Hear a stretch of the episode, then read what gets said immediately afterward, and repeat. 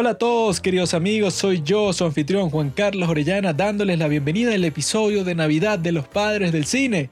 ¿Qué más pueden creer en esta vida? Es la mejor época del año, la época que hay que pasarla con los seres queridos, que hay que recibir regalos, que hay que dar regalos, que hay que divertirse, tener mucha alegría, mucha gente está de vacaciones, hace frío, el frío puede ser cómodo en muchas situaciones.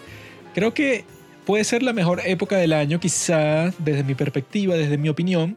Y en este capítulo, el día de hoy, hablamos sobre la saga de Santa Cláusula.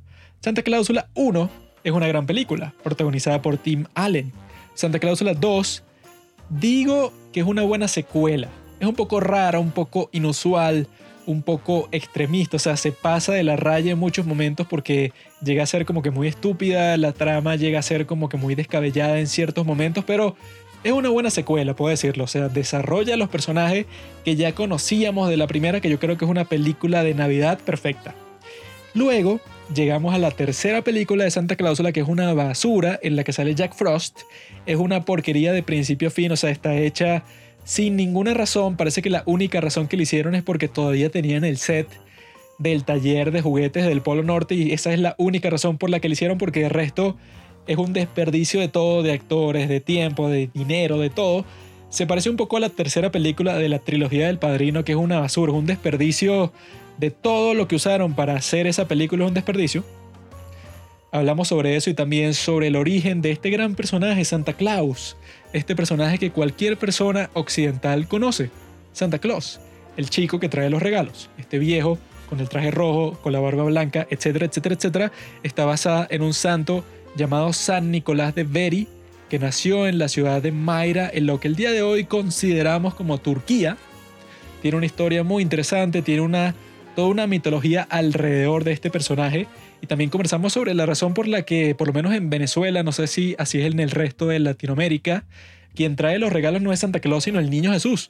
¿Por qué pasa eso? Todas las respuestas para esto la encontrarán en el episodio del día de hoy, que me parece que fue muy divertido entre el muchacho y yo Pablo y yo estuvimos conversando al principio sobre la Navidad, pero también sobre nuestras vidas últimamente, sobre el verdadero significado de la Navidad, sobre el estado incómodo que está nuestra querida Navidad dentro del mundo de la pandemia. Todo esto es como que bastante actual, pero también bastante general, o sea, bastante histórico. Conversamos sobre este tema, pero desde varios enfoques, desde el día de hoy, desde la prehistoria, cómo nació la Navidad, por qué existe, por qué se realiza en invierno. Todas estas preguntas serán respondidas, serán discutidas porque nosotros no tenemos la verdad absoluta. En este hermoso capítulo que espero que les guste muchísimo, nosotros aquí los padres del cine hemos tenido un año muy feliz, hemos sacado, contando este y unos pocos más que nos faltan, hasta el momento llevamos 118 episodios este año, lo cual me parece muy divertido, o sea, me ha encantado grabar todos estos capítulos y espero que a ustedes les haya encantado escucharlos tenemos un plan que vamos a combinar este podcast con unas cuestiones que estamos planeando para YouTube, para nuestro aniversario que va a ser en abril del 2022. Tenemos unos planes geniales. Espero que ustedes quieran ser parte de nuestros planes porque me parece algo muy interesante. Creo que les va a encantar a todos ustedes esas sorpresas que tenemos planeadas por ahí, esos videos, esos nuevos temas, todas esas cosas que tenemos bajo la manga.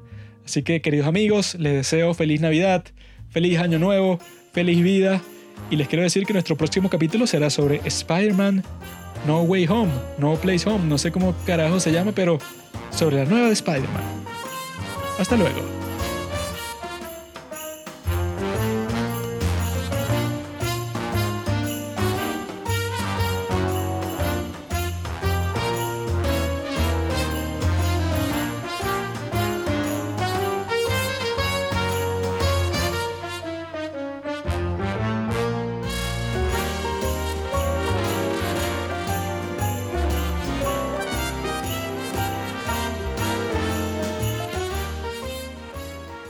Señoras y señores, hemos detectado un objeto volador no identificado que está volando por Central Park.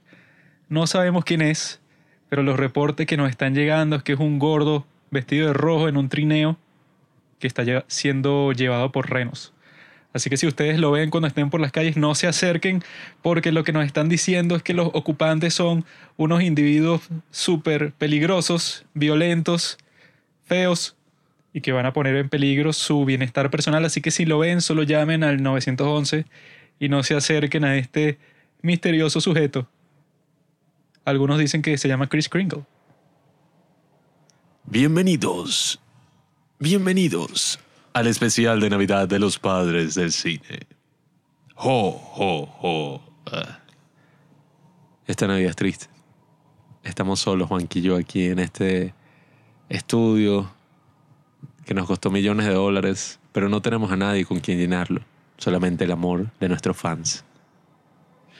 Y Santa Claus. Pablo fue abandonado cuando era niño. Él solía vivir en el orfanato de la calle Way Street. eh, y ahí lo recogimos cuando era apenas un retoño de unos cinco meses. Él todo este tiempo buscaba a sus padres verdaderos porque no le gusta la familia que lo adoptó. Y hasta el día de hoy todas las navidades las pasa con lágrimas en los ojos. ¿Cuál es tu época favorita del año, Juanqui? La mejor festividad siempre ha sido la Navidad, porque en la Navidad es que se une todo. Se une la familia, se une todas las cosas buenas de la vida. Y según todas las películas de Navidad, todas las películas que nos hablan de esta época maravillosa, nevada y blanca, es el momento en donde siempre al final de la película todos están unidos, todos están felices, etc.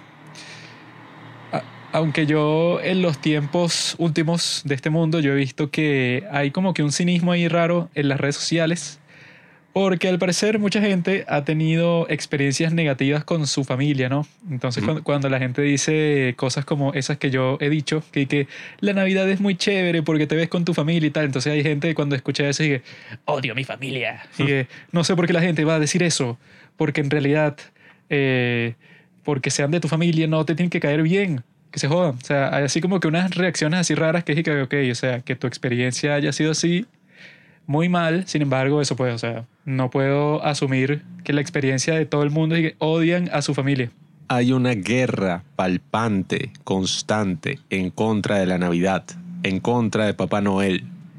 Y el trabajo de los padres del cine es que ustedes entiendan que nuestro rol en esta guerra es la de defender a toda costa las tradiciones republicanas del Estado. Y una de esas tradiciones es la Navidad. Hay gente que va a estar del lado de la luz, ese es el lado que estamos nosotros, y hay gente que va a estar del lado de las sombras, de la oscuridad. Y son la gente eso que quiere destruir la Navidad para siempre. Gente así como Jack Frost. Si conocen a Jack Frost, que es este hombre que al parecer es el que da la señal para que empiece el invierno, Jack Frost hizo todo lo posible para sabotear a nuestro gran amigo San Nicolás y capitalizar la Navidad, volverla algo totalmente comercial. Y el día de hoy vamos a hablar exactamente sobre eso, sobre la Navidad, sobre el verdadero significado de la Navidad, sobre Santa, Santa Claus, quién es Santa Claus, de dónde vino Santa, y sobre la trilogía más irregular de todos los tiempos, que se llama Santa Cláusula 1, 2 y 3, la saga.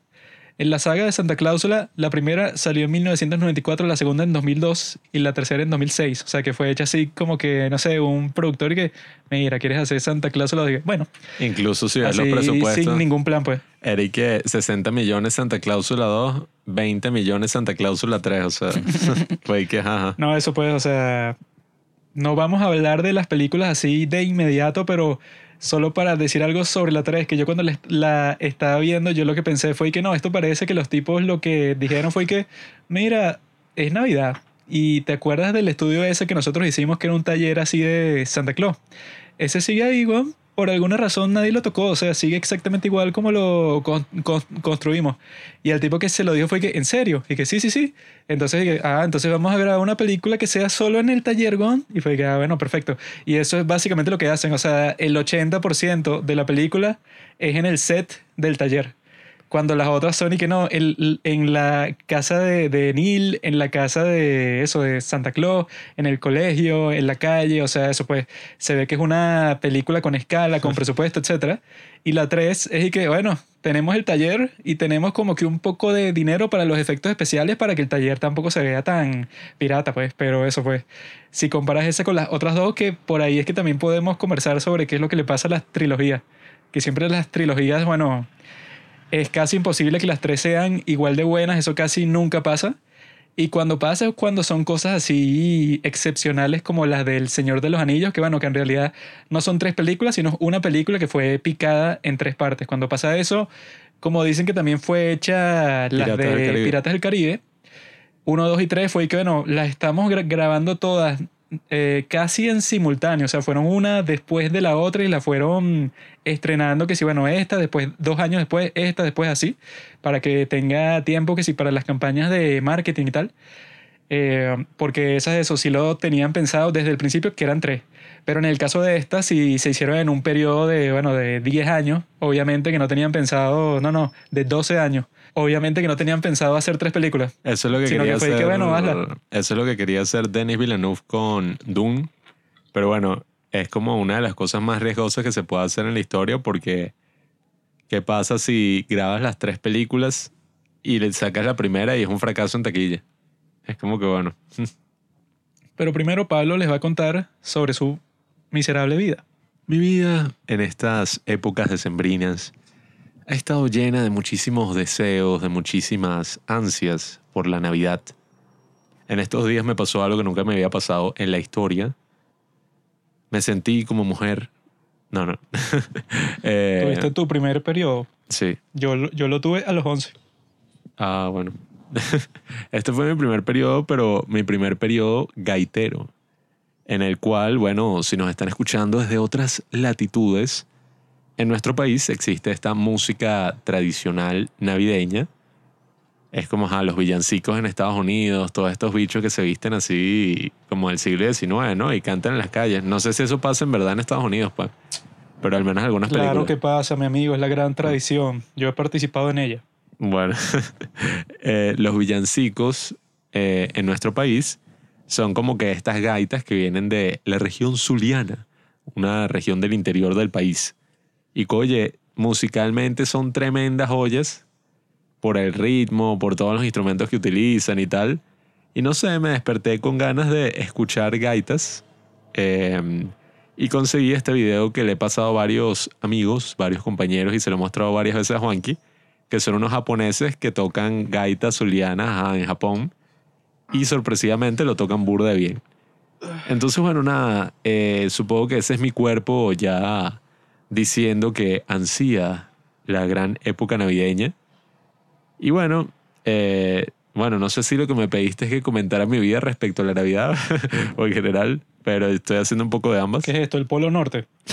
No es respecto a la Navidad, es respecto a- al, al- al tiempo. Una entrevista de trabajo. Al Y desarrollo que- del tiempo. Y que, bueno, ¿qué has estado haciendo últimamente? Y bueno, he estado esperando la Navidad, tal y no respecto a la Navidad. Y, Y que, que bueno, le escribí mi carta a Santa Claus y, le estoy pidiendo el nuevo set de la pista de Hot Wheels del Tiburoncín.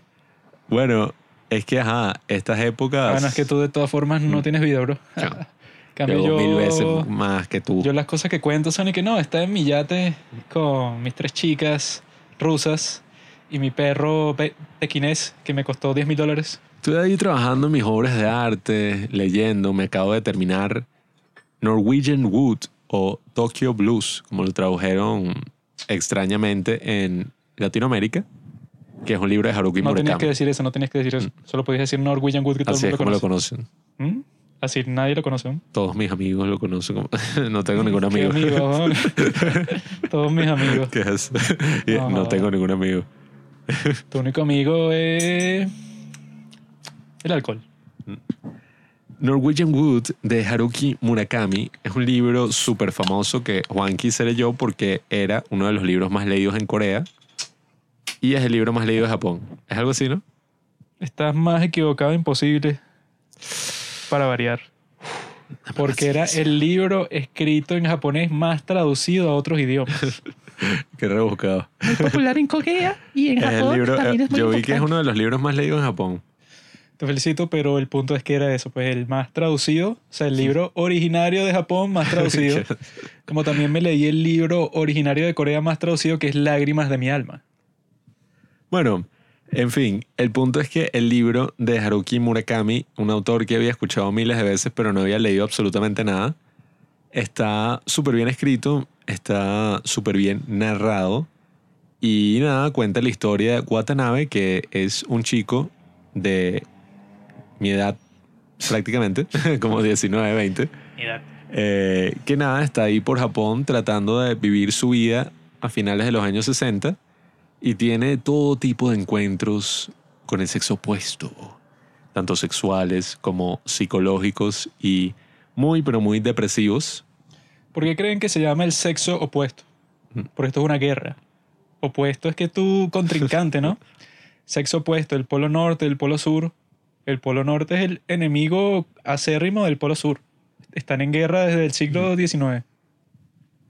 El norte y el sur ya no están en guerra, Juanqui. Llegaron a un acuerdo. Y ese acuerdo es que hay un tercer sexo, o en este caso una tercera latitud. El norte El este. y el sur, o la guerra entre el este y el oeste. O sea que eso está hasta el día de hoy, pues la guerra entre la Unión Soviética y Estados Unidos, o entre China y los Estados Unidos, o entre Vietnam y los Estados Unidos. Ya están viendo el patrón de quién es el que causa todas esas guerras, ¿no? los Estados Unidos, el país imperialista. Bueno, Ahí vi en la página de Instagram que muchos le dieron clic a la encuesta en donde decía la opción y que no, porque soy comunista. Los que le dieron clic saben cuál es. Y déjenme decirles que están en mi lista. ya haré un comentario respecto a ese pensamiento de ver la Navidad y que una vaina capitalista es una la celebración más capitalista de todas Ah, y yo Santa Claus y yo tal. también vi unos videos sobre eso. Hablaré ahí mi perspectiva al respecto Bueno, no, porque es unos videos, vi un video. vi unos videos. Bueno, no era un video, pues lo comentaron en un video que estaba viendo sobre no, bueno, era el comentario de Reddit de una publicación que no tenía nada que ver, No, pero un tipo lo dijo, pues. Pero bueno, nada, el personaje este de Watanabe eh, me sentí completamente identificado. Me di cuenta. Un perdedor. Mm. Es un tipo así que le pasan muchas cosas. Es un libro sobre, no sé, el amor, quizá. Como todas las historias. No es sobre el amor. Mm. Es sobre la desolación y la soledad. Todo eso So- es parte del amor. Sobre todo de la soledad porque ves que el patrón entre los personajes es que todos están corriendo hacia algo, parece algo, cuando llegan ahí en realidad son las tinieblas que los rodean y los llevan al suicidio. Bueno, el libro me pareció muy moderno.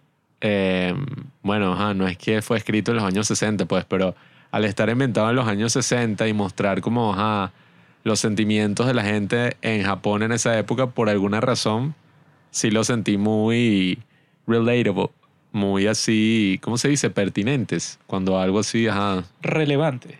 Exacto, muy relevante para la época actual, aunque claro, si eso sería escrito en la actualidad, yo le decía a Juanqui que probablemente sería que este tipo tuvo una conversación por WhatsApp y después una llamada y después tal con esta tipa. Sí, o sea, casi que toda la relación, querí que no, las primeras fases que apenas estás comenzando a La- conversar, eh, la talking face, como le llaman. todo eso en una historia, eso, escrita el, el día de hoy o ambientada el día de hoy, sería que, bueno, se eh, escribieron que si por Instagram por tres meses y nunca se vieron. en fin. Bueno, sí, o sea, eh, En cambio, en este libro, como era en los buenos tiempos, tú cuando te estabas conociendo como tenía que ser en persona sí o sí, llegaba un punto que, bueno, que se tienen que ver y llegaba un punto que ya con ese contacto físico tienen que tener sexo rap- rápidamente sí o sí. Y no es como el día de hoy que eso, todo ese show así de que no, dame tu número, no, no te voy a dar mi número, contigo, mi bro. Ah, bueno, yo vi un estudio que dice que el sexo no es real. O sea, yo ya lo sospechaba, pero, o sea, decía eso, pues el sexo no es real. el sexo en cuanto a... El sexo en cuanto a actividad no es real. ah, Yo lo sospeché por muchos años que la gente hablaba sobre eso y yo lo que decía, "¿Y ¿qué es eso? No existe. ¿no?". O sea, yo nunca lo he encontrado, nunca he conocido nada, o sea, son puros cuentos, ¿no? Pero nunca lo he visto, o sea, en la realidad. Es así como una historia que sí de extraterrestre. Y vi un estudio que decía eso, que, el- que el sexo ni siquiera es real. ¿Quién hizo ese estudio? ¿Tú? No, si lo hubiera hecho yo no tendría validez, porque yo no soy científico. Mm. Pero bueno, no sé si es verdad, pero eso es lo que leí, pues. Bueno, ya saben, pueden escribir en los comentarios si creen que el sexo es real o no, si leyeron Norwegian Wood, si les gusta la Navidad. Yo, yo no estaba eso, pues, parcializado por ninguna de las dos alternativas de si es real o no. Yo solo decidí que, bueno, yo no sé, pues, o sea, nunca he tenido contacto con esa actividad. y eso, pues, o sea, Vas a sacar un video de YouTube así que, que el sexo es real y lo editas como si fuera una vaina de estos canales así que sí, ¿cómo es? Vox eh, o estas bromas que están en Netflix que son y que Let Me Explain, algo así se llama, ¿no? Sí. Que es una broma como amarilla y que, y que- que- no, The Mind Explained. Ajá, que es que el sexo no es real. Que alguna vez has oído hablar y es la vaina más incel del mundo, pues. Yo he oído hablar de él, sin embargo nunca lo he visto. Es como eso, pues, como eh, el Yeti, pues, pie grande. Tú dices que no, yo vi el Yeti, pero una persona que tú no confías mucho en ella y por eso es que no puedes decir que, ah, como lo dijo Pepito, entonces es verdad. Diarios de un incel. Todos los domingos a las 3 de la tarde por Spotify. Pero bueno, esa es la vida de Pablo y que no, que se leyó un libro. Mm. En cambio, mi vida, coño, es así que como la de James Bond, pues no, yo estaba en París porque un contacto ahí me iba a traer la vida un maletín Juanqui, con drogas y la vida de. Juanqui es así como la del Quijote. Todo el día encerrado en su cuarto leyendo y el bicho después sale y cuenta, coño, unas aventuras, unas vainas que tuve. Y que, Juanqui, cruzaste de la sala a la cocina, no estabas luchando con ningún guerrero tal, que tal. Y tú que sí, sí. Yo soy, ¿cómo es? Iba a decir Pablo Panza, ¿cómo es que se llama? Sancho Panza. Pablo Sancho Panza, Panza. también suena bien. Yo Tú soy no- Pablo Panza. Tú no entiendes que cuando yo estoy en mi cuarto, cuando tú crees eso, yo bajo por la ventana y cuando recorro las calles de nuestra hermosa ciudad de Caracas, bueno, ahí es que pasan todas las cosas que tú nunca has visto porque tú no sales. En cambio, yo me la paso en las calles hablando con la gente. Me la paso en la cuadra, en el barrio, en la comunidad. Yo lo que he hecho, bueno, es así de simple. Existir, vivir, ser feliz. Yo paso mi día haciendo todo tipo de actividades para expandir mi conocimiento, mi mente. Como me sacaron las cordales la semana pasada, mis dientes de arriba tenían caries. Tenían caries porque el odontólogo me dijo, si ustedes escucharon nuestro capítulo bonus sobre el proyecto Galileo el 6 de enero y ¿qué era lo otro? No me acuerdo. Si El escucharon metaverso. si escucharon e- ese bonus, que eso, empiece que bonus, dos puntos metaverso, sabrán que yo estaba por sacarme las cordales y tenía miedo porque el tonto de Pablo se la sacó hace poco y le dolió eso como un infierno. Entonces yo pensé que a mí me iba a pasar algo similar. Yo le dije al odontólogo, ¿sabes? Están las de arriba que ya me habían salido y las de abajo que no me han salido, pues están ocultas bajo la encía. Y él dije, no, esas también hay que sacarlas porque tal y tal y tal. Y yo dije, mira, mi bro, a, a menos que sea cosa de vida o muerte, que si no me las sacas me muero, bueno, ya sabes, no, no toques eso, solo saca las de arriba que ya están visibles, porque a mi hermano le hicieron eso y él dice que fue un infierno. Y él me dijo que, ok, que me iba a sacar las de arriba, pero que eso, pues él dice que no, que no me va a doler nada y tal, porque él tiene una buena técnica anestésica. Y cuando él decía eso, yo dije, este es como cualquier otro dentista mentiroso. Seguro cuando yo venga ese día y me siente ahí, el tipo me va a poner como que unas inyecciones y tal, pero al final yo voy a sentir un dolor así, pero terrible, así casi mortal. Y yo ese día tenía que si todo el miedo del mundo y ¿qué coño? O sea, esto va a ser que si una experiencia terrible y después hay una recuperación y todo va a ser un fastidio. Sin embargo, cuando fui no sentí absolutamente nada. O sea, yo llegué ahí casi que temblando, así que, hola, ¿qué tal? Vine para la cita. Y cuando pasé y tal, yo me acuesto y él me pregunta si yo estoy nervioso. Y yo dije, bueno, sí, pues, pero supongo que es eh, normal, ¿no? Y él dije, bueno, sí, sí. Y entonces me pone así una anestesia con una inyectadora, ¿verdad? Y no sentí absolutamente nada más que la presión de que el tipo me está, eso, jalando la muela con toda su fuerza. Y como que se quebró cuando le estaba sacando. Y eso se sintió un poco raro, pero eso, nada de dolor así que yo nada de eso. Ajá, es que cuando Juanqui regresó a la casa, yo estaba anticipando por mucho tiempo y que jajaja. Y Juanqui me las va a cobrar todas cuando llegue todo dolorido, así, eh, completamente torturado después de esa experiencia, justo como me pasó a mí. Pero no, el bicho se llegó a pie, se llegó como si nada y que, ah, épale, sí, eh, ya me sacaron las muelas, tal", así como con la- unas gasas metidas en la boca. Y yo que, no, yo cuando salí de esa vaina, yo recuerdo que fue justo como en una tortura, o sea... ¿Sabes cuál es la razón de eso, Pablo? Mm. El karma. El que no la debe, no la teme. Mm. Tú como has hecho tantas cosas malditas en tu vida, cuando te pasó eso, bueno, te cayó así todo el castigo de Dios. En cambio yo que lo que hago es ser bueno con la gente, tratar bien a las personas y tal. Te da caer un piano encima. Cuando me toca algo así, eso pues nada de dolor porque Mm. papá Dios dice que no, este tipo es serio. Es así como San- Santa Claus, pues yo estoy en la lista de los buenos. Tú como estás en la lista de los malos, te tocó carbón. Santa Claus, bueno, ya hablaremos de eso, pero una idea muy cristiana sobre la moral de la lista de los buenos, de los malos. ¿Dónde está la lista de aquellos que no se sabe que son buenos y malos? Bueno, en realidad todos somos buenos y malos, Eso es donde esa lista está rara y que buenos y malos. Vamos a sacar todo el episodio y que la moralidad detrás de Santa Claus y que es que sin duda alguna un sistema de bimoralidad donde se separa a la gente por bueno, buenos es y malos. como dicen en Dark, que los seres humanos suelen ver el mundo como un sistema binario, cuando en realidad todo sistema está incompleto si no tiene la tercera dimensión. Ve, Juanqui, los no Está- binarios. Está el blanco y el negro, pero eso pues, la tercera dimensión, que sí, arriba, abajo, pero la tercera dimensión es lo que le da volumen a las cosas y lo que le da profundidad a las cosas. Sin esa tercera dimensión vas a estar perdido en el espacio. Pero la tercera dimensión no es el tiempo. esa es la quinta. Lo que yo estaba diciendo era que, ajá, que me sacó las cordales esas, ¿no? Y yo salí de ahí eso, un, un poco hinchado y con dolor, pero no por la operación en sí, sino eso, por la hinchazón, ¿no? Por el trauma. Y bueno, dolor emocional, obviamente, pero eso no tiene nada que ver Sí. con el, No por con el eso, dentista, pues, pues. fue por un dolor existencial que yo dije como, coño, ¿qué estoy O sea, haciendo aquí con mi vida? Yo siempre siento dolor, no dolor físico. Yo siempre siento dolor, no, joda, todas las cosas que me han pasado en mi vida. Tengo eso, pues, como un- una cruz constante que yo cargo. Pero eso no tiene nada que ver con el dolor físico, sino que eso, yo salgo de ahí que, coño, doctor, usted tenía toda la razón. Le dije así, pero lo que sonó fue que usted tenía toda la razón. Así, porque eso, yo tenía la boca llena de, uy, llena de gasas. Y que usted tenía toda la razón, doctor, yo creí que era mentira. Yo le dije que no, es verdad lo que usted decía, pues que no iba a sentir nada de dolor y no sentí nada, pues entonces me fui de ahí. Sí, era verdad, y te mete un coñazo así, un No, golpe me- con toda su fuerza. Me apuñala así con un bisturí. Y, Sí. eh, ¿qué carajo?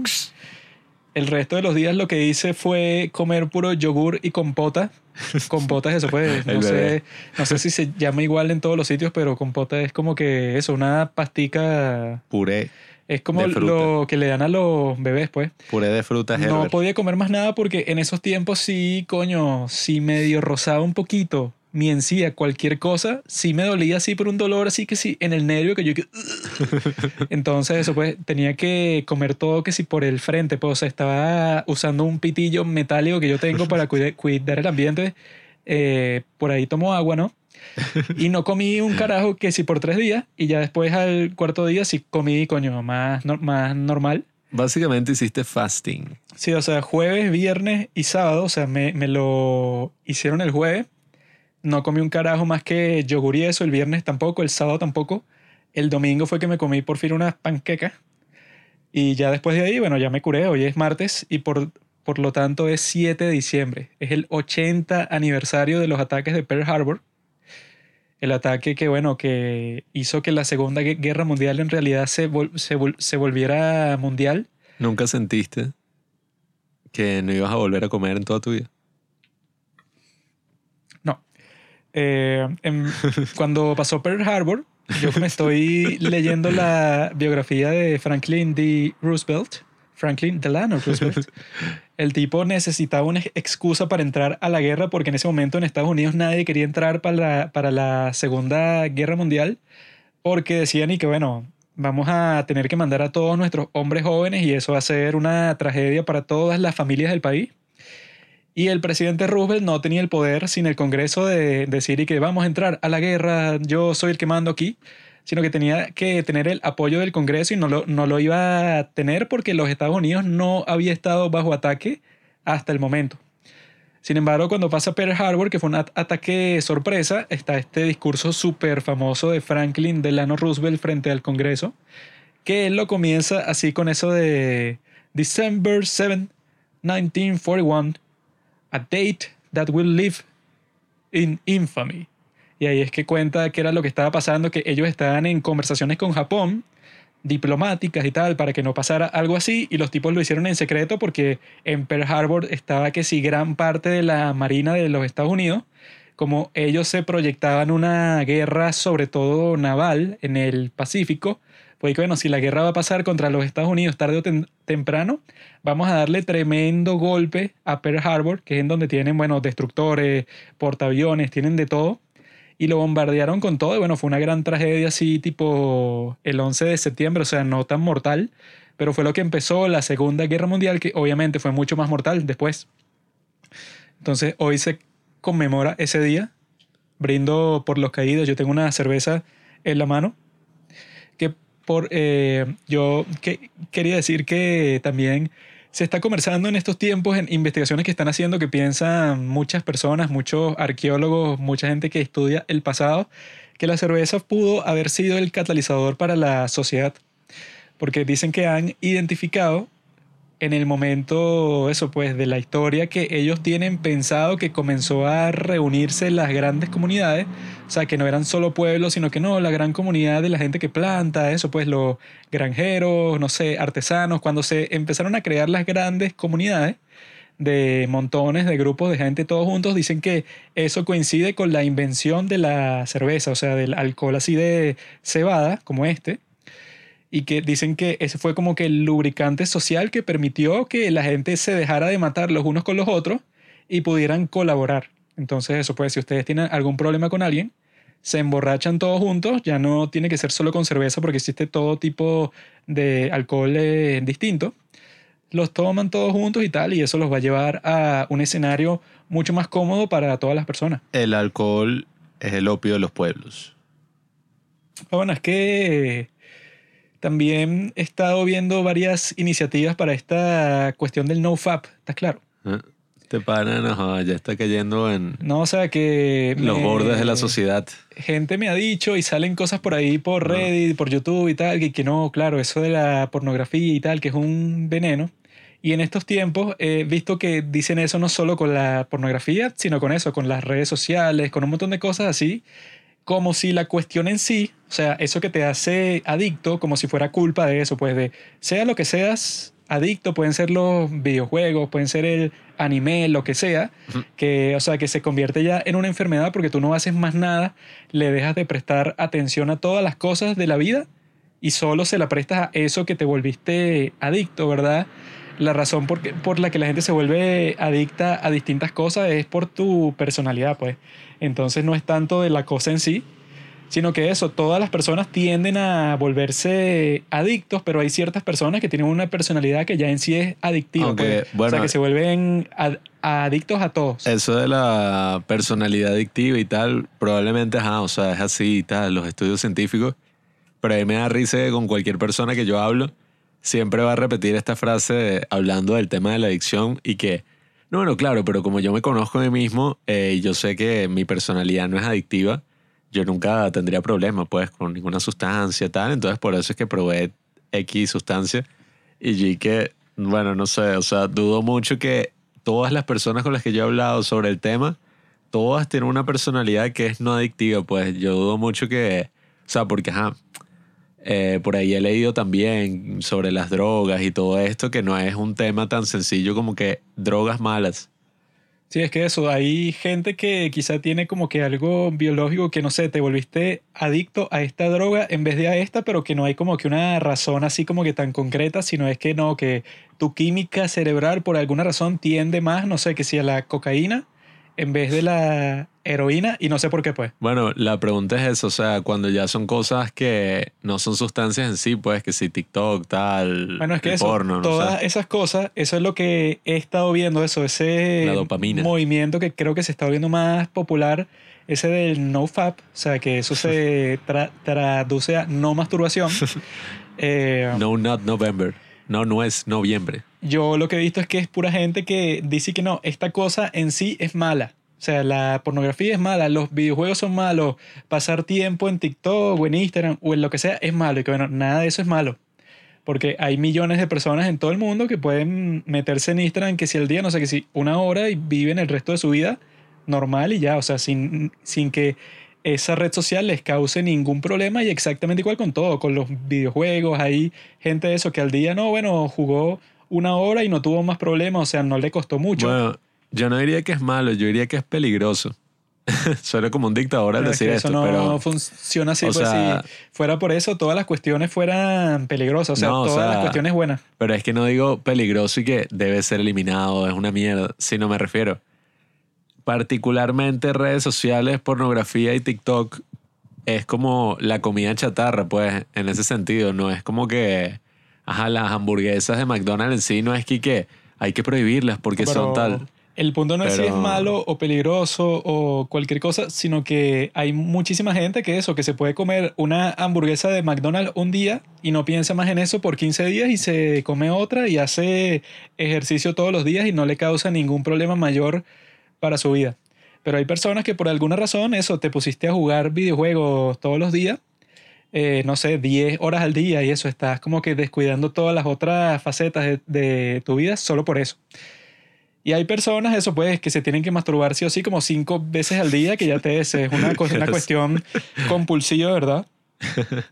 Y entonces como que para liberarte a ti mismo de responsabilidad, no dices y que coño, hay algo que yo estoy haciendo mal. O sea, yo estoy adicto a la comida chatarra, o yo estoy adicto a Instagram, o yo estoy adicto a cualquier cosa. O sea, eso normalmente va a tener que ver más contigo que con la cosa en sí. O sea, yo he visto que la mayoría de la gente, por lo menos en internet, eso, lo que he visto últimamente, prefieren no hacer eso, no tomar esa responsabilidad, sino decir y que no, es que la pornografía cambia tu cerebro completamente, o que la comida chatarra tiene el mismo efecto en ti que la cocaína, o que no sé qué cosa, y que bueno, o sea, creo que puede tener cualquier efecto en ti, pero llega un punto que eso, pues, o sea, si tú agarras a 100 personas, ¿no? Y les dices que se coman una hamburguesa de McDonald's, yo te garantizo que el 98% de esos no, 98 de esas 100 personas no les va a pasar nada, pero es probable que dos personas digan que esta fue la mejor experiencia de mi vida, yo voy a co- comer esto todos los días Eh, y se joden la, la vida cuando en realidad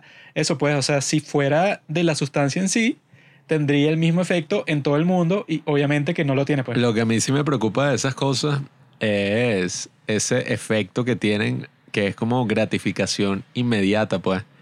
Porque, ajá, uno no es y que se volvió adicto a la lectura. El bicho eso pasa, bueno, qué sé yo, Don Quijote puede, puede pasar, yo soy pero... adicto a la lectura. O sea, te puedes volver adicto a cosas que puede que sean más saludables, aunque las adicciones en general no son... Te puedes volver adicto a cosas que, ajá, son mejores, entre comillas, pero claro, las adicciones en generales nunca son muy positivas que luego, pues, y que el bicho es adicto al Depende. ejercicio. Si eres adicto a ser un genio, como yo, No, o sea, los excesos, eso pues, siempre dicen que la clave es ah, todo en moderación. Sin embargo, con este tipo de cosas en particular, pues, qué sé yo, las redes sociales que, poniendo de ejemplo a TikTok en particular, sí están hechas para que sean lo más adictivas posible, o ajá, la pornografía, los videojuegos y tal.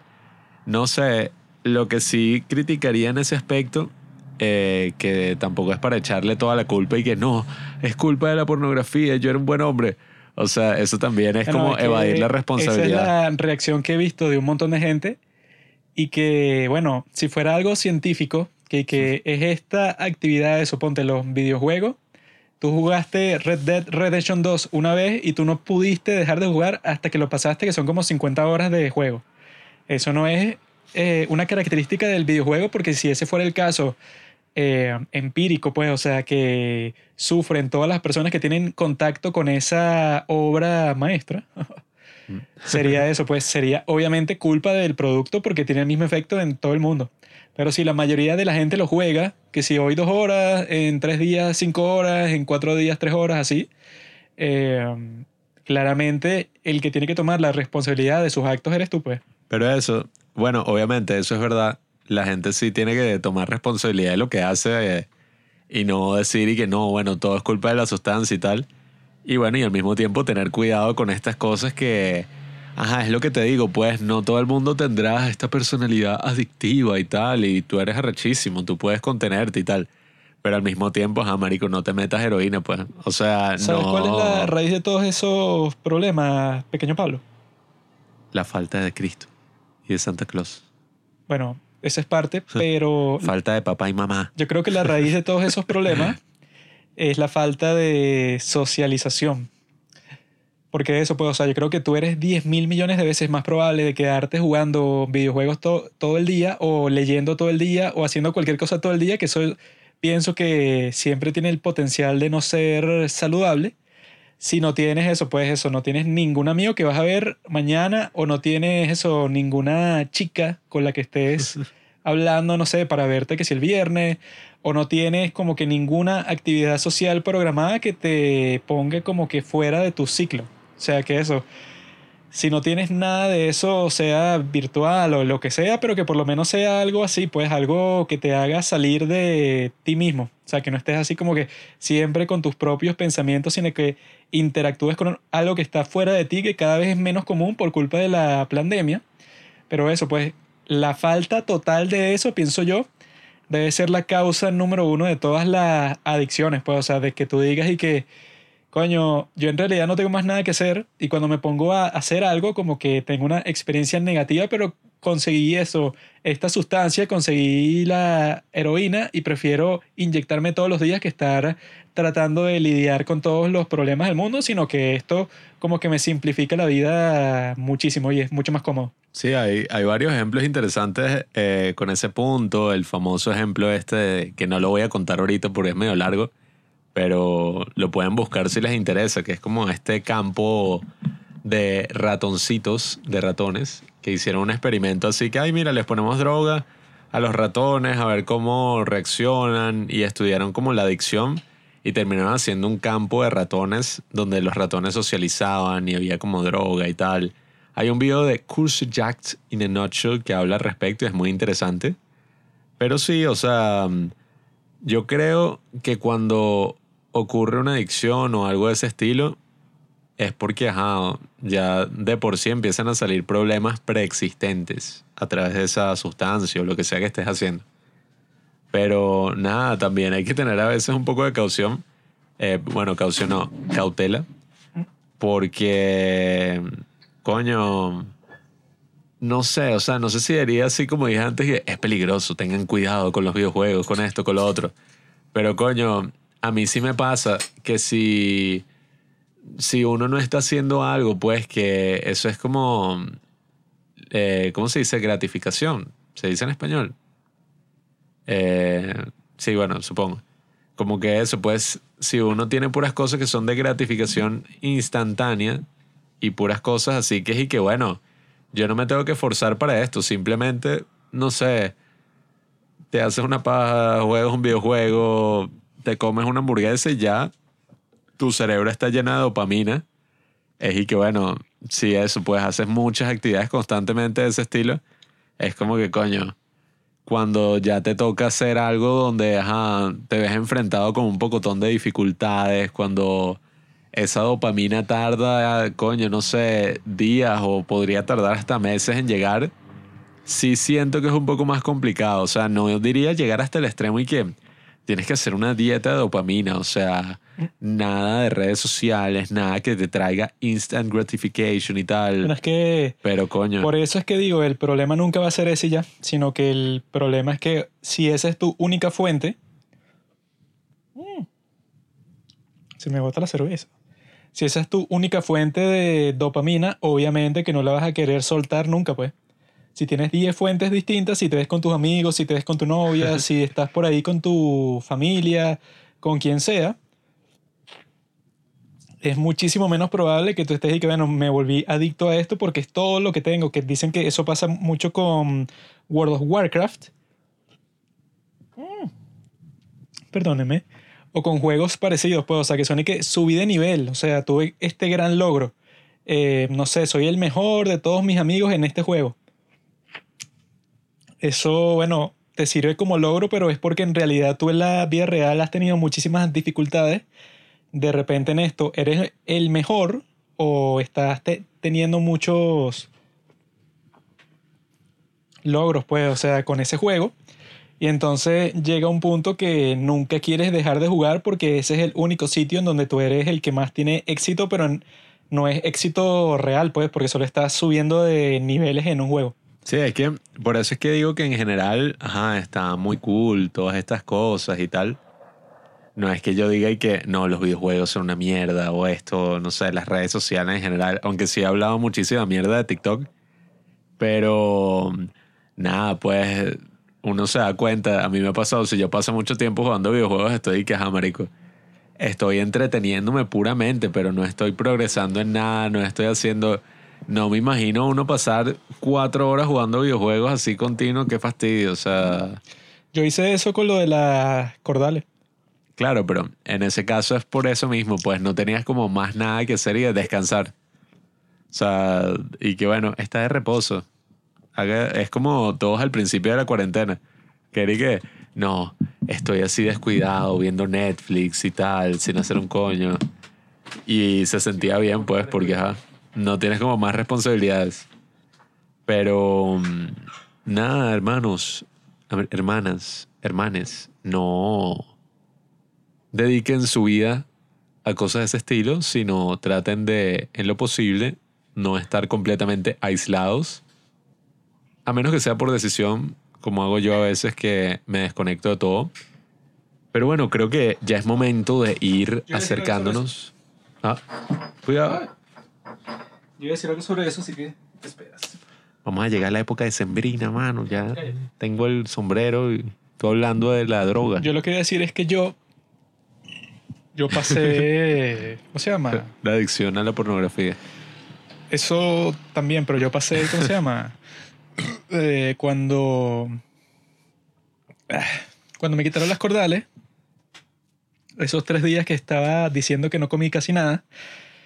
Los pasé entre jugar videojuegos y leer. El primer día jugué. Primero que jugué. Creo que jugué Red Dead Redemption 2. Y jugué eso, no sé, como cinco horas. Jugué Call of Duty Infinite Warfare. El principio para ver qué tal era, porque es nuevo. Bueno, nuevo para mí porque lo acabo de comprar. Después de eso jugué Detroit Become Human, que tiene un concepto muy interesante porque son estos androides eso que se están convirtiendo en humanos poco a poco y los llaman Deviant. Deviant significa que el androide dejó de seguir órdenes porque se, se supone que todos estos androides tienen que hacer exactamente lo que tú les dices y más nada. O sea, técnicamente por el algoritmo del androide es imposible que el androide haga cualquier cosa que se le ocurre porque no se le ocurre nada. O sea, eso es lo que debería pasar normalmente. Sin embargo, hay como que una pandemia de androides que se están convirtiendo en Deviant. Y entonces uno va viendo poco a poco todos estos casos.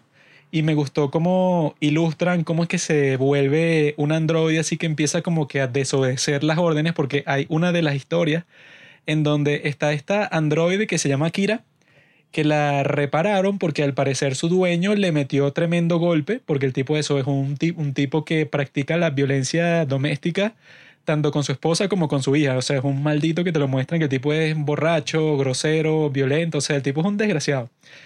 Y su esposa lo dejó. Y... Me a decir un punto ahí sobre. Cálmate, cálmate. Ahí es que viene, bro. Coño. El tipo eh, vive solo con su hija porque la esposa lo dejó y no sé por qué se quedó con su hija pequeña. Pero llega un punto de eso, pues que el tipo está que si por matar a su hija, pues, o sea, que le va a, ca- a caer a golpe porque está borracho, está que si lanzando la mesa hacia el piso, o sea, el tipo está teniendo así como que una crisis toda violenta ahí. Y tú eres la androide, ¿no? O sea, que en el capítulo antes de ese te ponen como que a limpiar la casa. Y en este, tú ves que el tipo eso pues se está volviendo loco. Y tú sientes como que la necesidad de intervenir, pues, porque ves que le van a hacer daño a esta niñita que tiene como, no sé, como 12 años. Sin embargo, el tipo te ordena y que no te muevas, quédate aquí. Cuando el tipo está a punto de ir a perseguir a la niña, ¿no? Y entonces hay como que, o sea, está el androide, o sea, está tu personaje, ¿no? Y hay como que una proyección, o sea, como que el androide se proyecta a sí mismo hacia adelante y hay un muro. Ese muro es un muro virtual, ¿verdad? Que es como que la orden que te dio este tipo que técnicamente por tu programación tú nunca podrías desafiar. Si él te dijo que te, que te quedaras ahí, según tu programación como androide, como inteligencia artificial, tú no podrías eso, pues, hacer nada distinto. Sin embargo, no se sabe de dónde viene esa necesidad que tú tienes de, de desobedecer. Y entonces ella como que ves eso, pues, o sea, imagínense ese androide que es una mujer, ¿no? Parada así, pero como, es como si el alma se le saliera del cuerpo y está empujando ese muro rojo que es esta orden que este tipo le dio. Y tú le das a X así varias veces en el control del Play 4 para que rompe el muro hasta que lo rompe y cuando lo rompe tú eres libre de subir a proteger a la niña y busca la pistola y le metes un tiro. Eh, estuvo bien fino visualmente eso, pues como comunican eso, pues, o sea que tú como androide no, no se sabe qué es hasta este momento de la historia, pero indudablemente hay algo que está haciendo actuar a todos estos androides que, bueno, que técnicamente son puro plástico con una inteligencia artificial adentro que los hace capaces, bueno, de todo tipo de cosas, pero supuestamente no pueden desobedecer, a nadie ni hacerle daño a ningún humano, o sea, tienen esos preceptos, pues, pero los están rompiendo y ese, tú también juegas como un, un detective, eres un androide detective y el tipo se está dando cuenta que dentro de la policía hay un montón de casos en donde los androides están matando a sus dueños. Y cuando tú investigas un poco más el caso, es y que no, bueno, resulta que el dueño le pegaba todos los días al androide y le quemaba cigarros así en la piel. Y bueno, era que si la persona más abusiva del mundo, porque en ese mundo los androides no los consideran como seres, sino que los consideran como, bueno, tú eres un pedazo de plástico estúpido cualquiera y yo te puedo hacer lo que yo quiera. Y está fino, pues, o sea, esa forma a través de la cual lo expresan, porque es eso, pues eh, algo así como que racial, ¿verdad? O sea, como pasaba con los negros en los, en los Estados Unidos, pero en este caso es mucho más grave porque eso, pues no es que eres un ser humano que por tu piel, eh, no es que no te consideran persona, pero te odian, pues, o sea, te quieren matar y te linchan y tal, sino que en este caso tú ni siquiera eres humano. O sea, ni, ni siquiera le puedes decir a los demás y que yo soy un ser humano como tú y tal, entonces no me puedes tratar así, sino que en este caso los androides son y bueno, yo ni siquiera soy humano, sino que me construyeron a la imagen de un humano, pero no lo soy, pues, y estos tipos me odian porque hay como mil noticias por todas partes, o sea, que es y que eh, los androides nos están quitando nuestros trabajos y tal, o sea, es una historia muy interesante que no está tan bien hecha en ciertos capítulos porque pasan ciertas cosas estúpidas. Pero bueno, quería decir eso sobre esas cosas así del futuro, Black Mirror, que van a pasar, aunque al parecer las, las proyecciones que la gente el día de hoy tiene del futuro no son como las que tenía que si hace dos años. Ya cuando la gente se proyecta hacia el futuro el día de hoy con lo de la pandemia y todo esto, es y que no, bueno, será un Estado mundial totalitario que nos, eh, que nos oprima a todos, así como la cuestión esa del gran reseteo, que si no han buscado el gran reseteo es otra cuestión que, como dije en mi recomendación esa sobre la variante Omicron, es otra de las cosas que todo el mundo al principio que eso es una teoría de conspiración, eso no es real. Y bueno, después sale en el Foro Económico Mundial que lo llaman exactamente así y es como que un plan que ellos tienen a largo plazo que si para controlar el mundo literalmente, o sea, unas cosas así que, que dan miedo. Pero sí creo que ya podemos pasar a la Navidad. Yo creo que si algo nos confirma en estos tiempos difíciles, donde quizás hasta más personas ni siquiera se están contemplando tanto el futuro, eh, bueno, no es por decir que todos estamos deprimidos, pues, pero la cosa ha sido muy difícil. técnicamente creo que eh, sí debe estar pasando algo así. O sea, no deprimidos en el sentido clínico, porque eso ya es, ya es distinto así que mm. no, que sientes una depresión así, pero extrema. Que, sí, que no te puedes parar de la cama. Sí, o sea, que físicamente no te permite hacer nada, sino deprimido en el sentido coloquial como lo usan las, las personas al día a día, pues. O sea, como que, tristes, así decaídos. O sea, que en general la humanidad en este momento debe estar pasando eso, pues, por una fase así de, de tristeza, de melancolía, pues, porque eso, pues, si, como yo dije, bueno, ya he dicho en varios capítulos y en la, la recomendación, casi todas las que han tenido que ver con el COVID, que es que, bueno, tú no puedes dejar encerrada así, que, que no, bueno, toda esta población no puede realizar interacciones sociales así del día a día cotidiano, sino que todo va a tener que ser por Zoom y todas estas fuentes virtuales para reemplazar esas verdaderas interacciones sociales. Hay un montón de expertos que ya han dicho, o sea, médicos, así que saben mucho del cerebro, pues, y de todo cómo interactúan todos estos eh, sistemas. Hay un montón de expertos de estos que han dicho que eso es imposible de reemplazarlo. Porque tu cerebro cuando interactúa con una pantalla tiene como que una relación con ese objeto y una reacción muy distinta a cualquier interacción que tú tienes a través de internet, eso pues del teléfono, computadora, cualquier cosa, que la que tendrías con una persona de carne y hueso, pues o sea que ya eso esencialmente para tu cerebro, para tus hormonas, para tu química cerebral es completamente distinto, pues. Entonces si le cortas la interacción social por un periodo largo de tiempo a gran parte de la humanidad, como esos lockdowns, esas cuarentenas que están haciendo el día de hoy solamente para la gente que no sea vacunado, como en Austria, Australia, Alemania, etcétera, sí creo que eso, pues, o sea, que gran parte de la población tiene que estar con una melancolía fuerte, sí o sí, pues, o sea, Sí, por, bueno, por lo menos eh, químicamente. Principalmente, claro, ajá, ese es un aspecto. Pero generalmente por lo duro que han sido estos dos años, pues independientemente de cuál sea, no sé, tu postura o por lo que hayas pasado, en general, nada más viendo los números de personas que han fallecido, ya, ajá, ya puedes sacar muchas interpretaciones de lo que ha pasado por ahí. Y por eso es que yo pienso que la Navidad es una celebración muy, pero muy importante. Ya lo recalcábamos en nuestro especial navideño del año pasado. Y este año estando solamente eh, Juanqui y yo Ah, bueno, que juntos se lo pueden escuchar sin problema porque no es que nosotros conversamos, no sé, sobre la actualidad en ese capítulo, sino que fue eso, pues, sobre nuestras películas preferidas de Navidad, que eso está, Era más general. eso está detallado todo en la descripción y que, bueno, ese es tan escuchable el día de hoy como lo era en su, en su momento en el 2020, pues. Era un especial más general y si no me equivoco ahí creo que también resaltábamos el punto de que la Navidad es una celebración importante independientemente de si odias a tu familia o qué sé yo, eres así un tipo cero consumista y dices y que regalos, objetos, no, qué terrible esta tradición.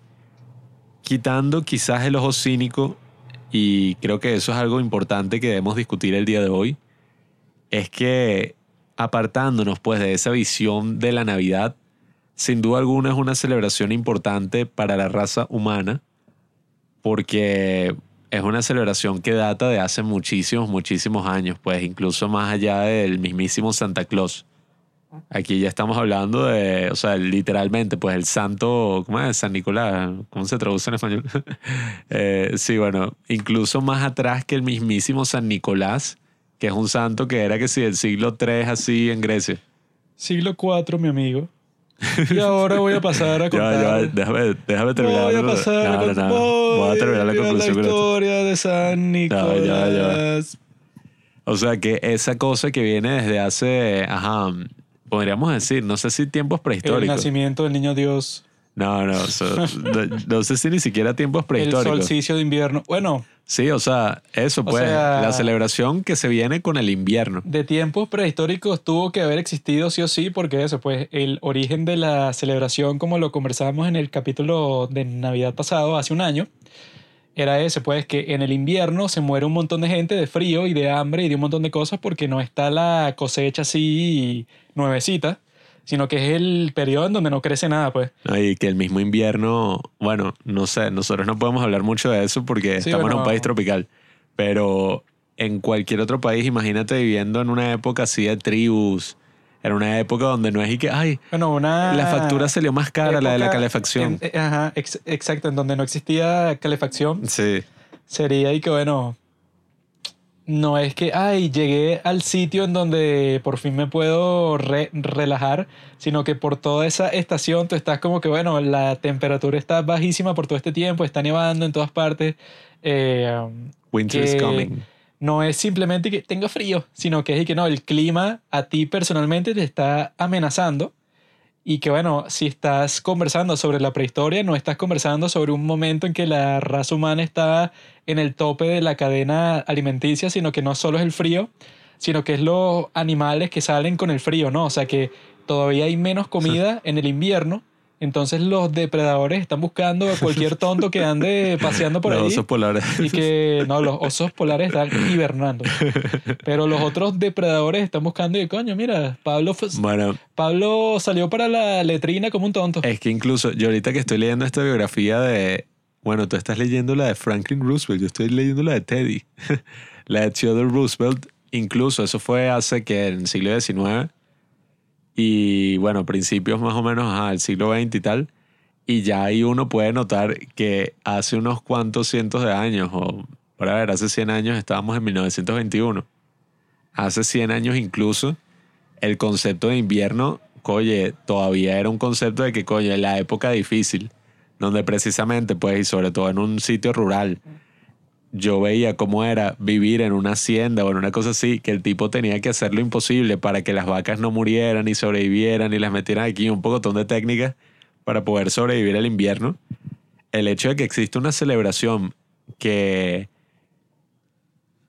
enmarca como que, bueno, todos los buenos deseos, dar un regalo, estar como reunida con todas estas personas antes de que el invierno pueda hacer que muchas de esas personas mueran, es muy, pero muy relevante en este contexto donde literalmente puede ser que algún familiar de uno muera, pues, y ha muerto. Sin embargo, la Navidad ahora está siendo saboteada por las personas que es y que hay el COVID. Por lo tanto, no es momento para reunirse, es momento para encerrarse en la casa. Que sobre todo en esta situación, sí, bueno, cada uno de los que está escuchando esto debe conocer a alguien que dice eso, porque ya yo mismo conozco a varios, bueno, casi todos son viejos, que pueden tener cierto mm, grado de razón ahí, sin embargo, es que, bueno, tonto, si eso es verdad, o sea, si todavía hay más posibilidad de las personas que tú conoces el día a día que mueran por el COVID y bueno, tampoco tanto pues, pero ya saben. Entonces hay más razón todavía para que te reúnas, ¿no, tonto? Porque ponte que tú no te reuniste esta vez y se murió tu abuelo, tu tío, quien sea, y que bueno, tonto, no lo volviste a ver por miedo cuando iba a pasar de todas formas, pues. Sí, o sea, obviamente es una decisión un poco difícil, sobre todo si eres viejo, porque es que, bueno, marico, ajá. Bueno, es que Pero- esa es la única forma que yo lo justifico, pero no si eres viejo que tienes 50, eso no se justifica. Sino viejo si tienes 70. Sí, o sea, si estás dentro del grupo de riesgo, ajá, se justifica si un poco tienes eso. 70 y pues. pico, eres el abuelo y no te quieres ver con eso, pues, o sea, con los demás miembros de la familia, por si acaso en una reunión así grande, bueno, estás en tu derecho, pero yo he visto gente ridícula desde los 20 años hasta los 50 años con ese show, que es que, bueno, si a ti te da COVID, eh, no, bueno, que voy a infectar a mi abuelo, bueno, bueno, o sea, Sí. si es por eso, entonces no salgas nunca de tu casa. Y que al mismo tiempo la Navidad se trata, bueno, de. Sin tratar de ser cursi ni nada de eso, bueno, de los buenos deseos, pues, de.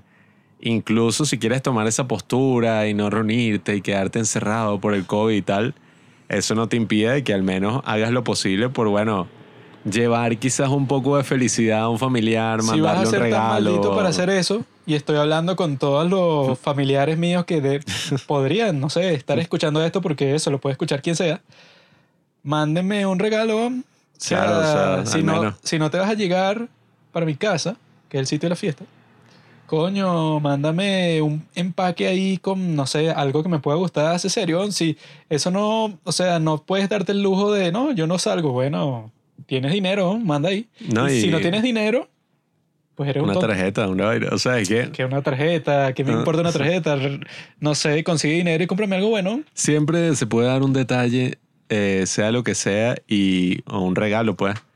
Y, y por eso es que también mucha gente que critica la Navidad como que la época así capitalista, una celebración donde un hombre lleva regalos a los niños, ¿qué clase de, de celebración es esa? La felicidad de los niños depende de si reciben un juguete o una cosa.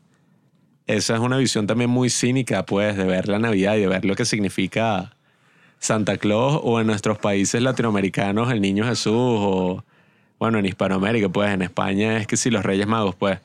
El punto es que eso eh, también es algo que nos une a todos, pues. Eh, bueno, menos a los judíos. Y a los hindúes, no sé. Yo tengo un amigo judío que me contó eso, que él no, Eso no celebra la Navidad. Eso no son parte de nuestra sociedad. Los judíos son la especie que anda de país en país y no se une a los grupos. Incluso si tienes un amigo judío, coño, mándale una tarjeta. O sea, tratar de que esto sea una celebración que nos una y no nos termine, bueno, desuniendo más de lo que ya estamos Si por tienes un cualquier amigo estupidez. judío, te voy a especificar una receta, qué es lo que le vas a hacer. Bueno, Falafel. creo que es el momento de que papi les diga a todos el origen de Santa Claus. No lo tienes que decir, ya todos vimos la película Klaus con K, hecha por España y que pueden ver en Netflix, donde se ve claramente Por el origen. España. Sí, Tiroso. sí. Esa ha sido una de las películas más famosas así últimamente en España porque el estudio hizo un mega show para hacer esa película. Pues. Ay, los nerds que saben ese tipo de detalles. Mm. Nadie quiere hablar contigo, nerd. Soy un padre del Anda cine. a tus libros. San Nicolás de. Yeah, yeah, que la de ella. Three hours later. San Nicolás de Beri nació en la ciudad de Mayra, que está ubicada en lo que el, el día de hoy consideramos como Turquía. En ese sitio, este chico, San Nicolás, que en ese momento no era San Nicolás, era solo Nicolás de Beri, nació en una familia que tenía mucho dinero. Eran estos tipos que eran cristianos, católicos así, pero hardcore, tipos así que le estaban rezando a Dios porque por favor Dios, danos un hijo. Por fin Dios les concedió esa plegaria, les dio un hijo, que era este muchacho Nicolás, pero lastimosamente Dios, como da, también quita, y esa pareja que deseó tener este muchacho murió en una epidemia.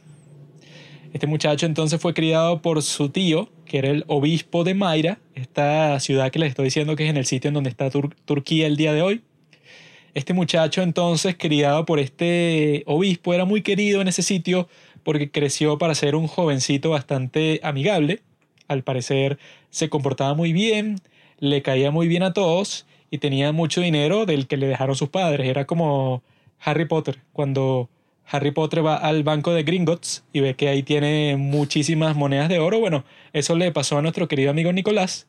Entonces, en ese pueblo de Mayra, resulta que había un hombre que tenía tres hijas muy lindas.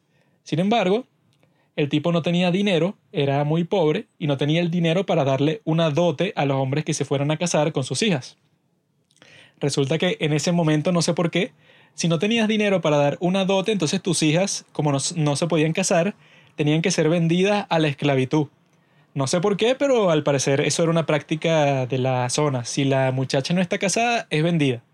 Entonces, San Nicolás, para prevenir eso, el tipo quería darle mucho dinero a este hombre para que él tuviera dinero para dar la dote, que si no saben qué es la dote, bueno, era una cantidad de dinero que, que tenía que dar el padre de una mujer al hombre con el que se iba a casar porque ese hombre la iba a mantener económicamente y a los hijos que iban a tener en el futuro. No, Juanqui, es una figura del patriarcado que se hizo para oprimir a la mujer y depender de un dote económico. How dare you!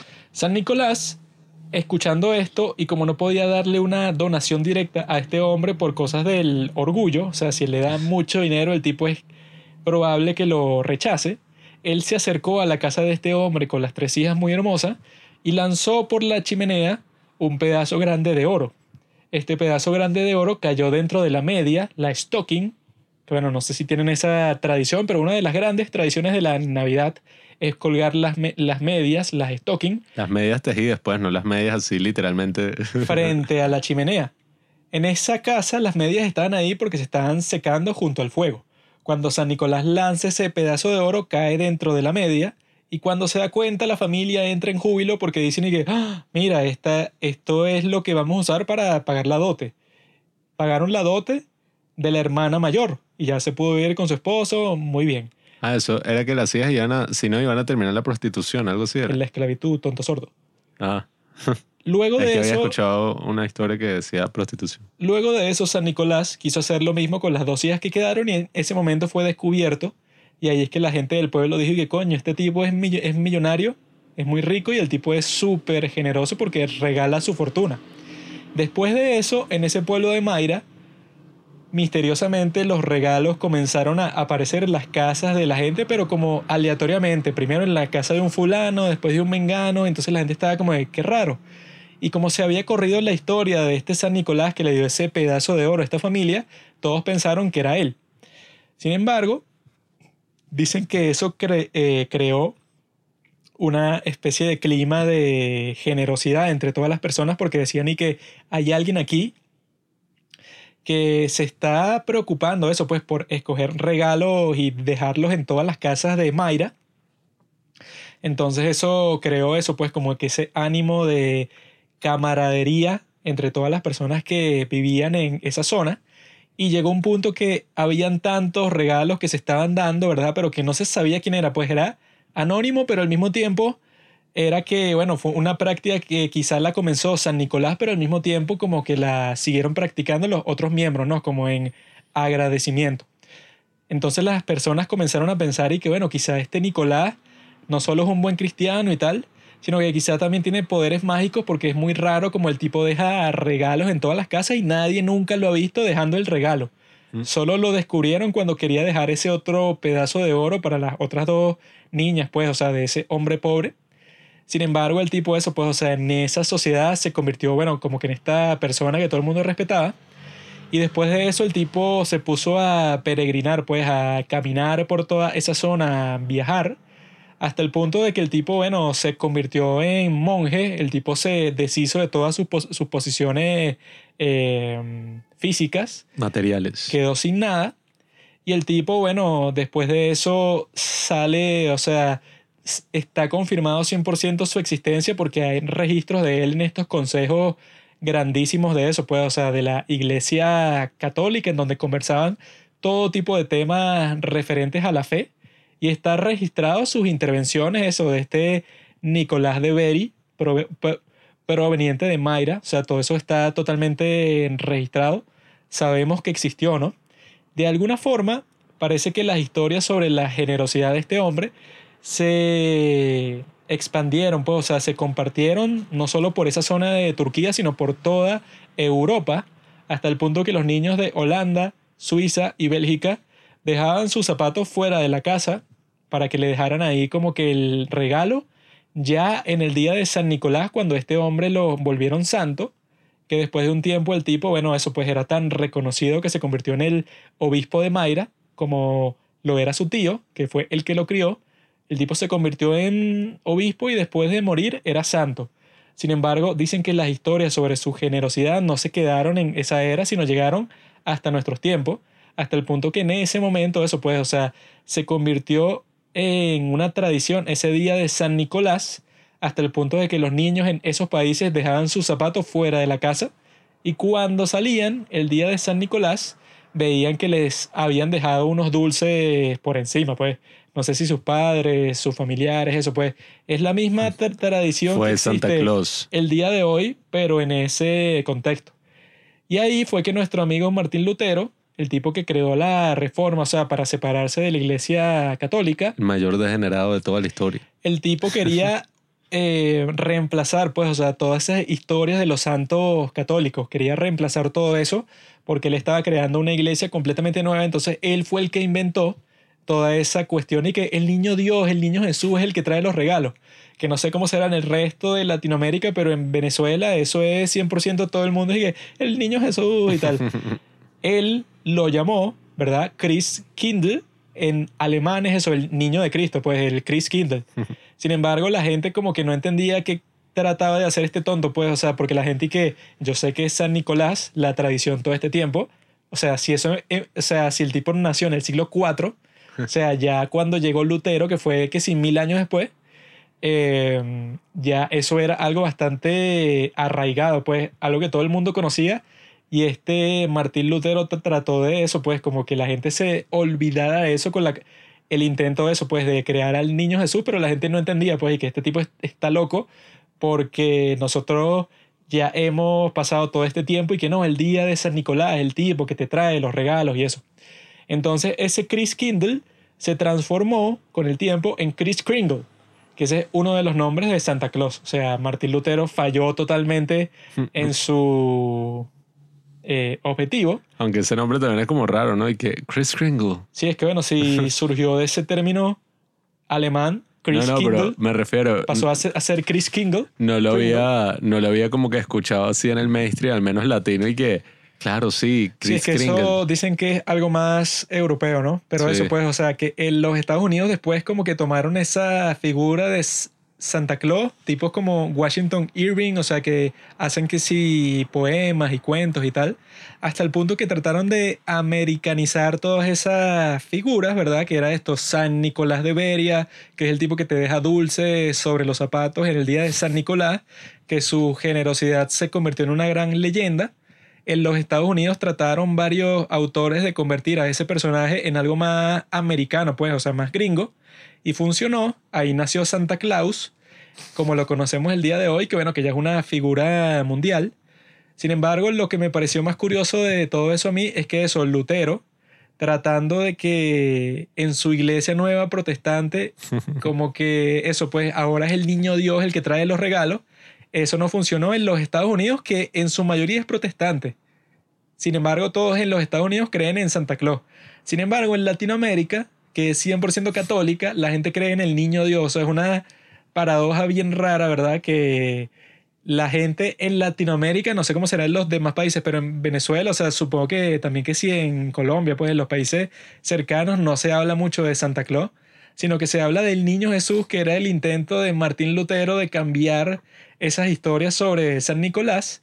Y lo raro es que su intento funcionó en el mundo católico, pero no en el mundo protestante, que se supone que los protestantes son los ingleses y los estadounidenses y los alemanes, ¿verdad? Que no son parte de la iglesia católica, tienen su propia fe y que ellos no adoptaron lo de Martín Lutero, sino nosotros en Latinoamérica nos encantó eso del niño Jesús.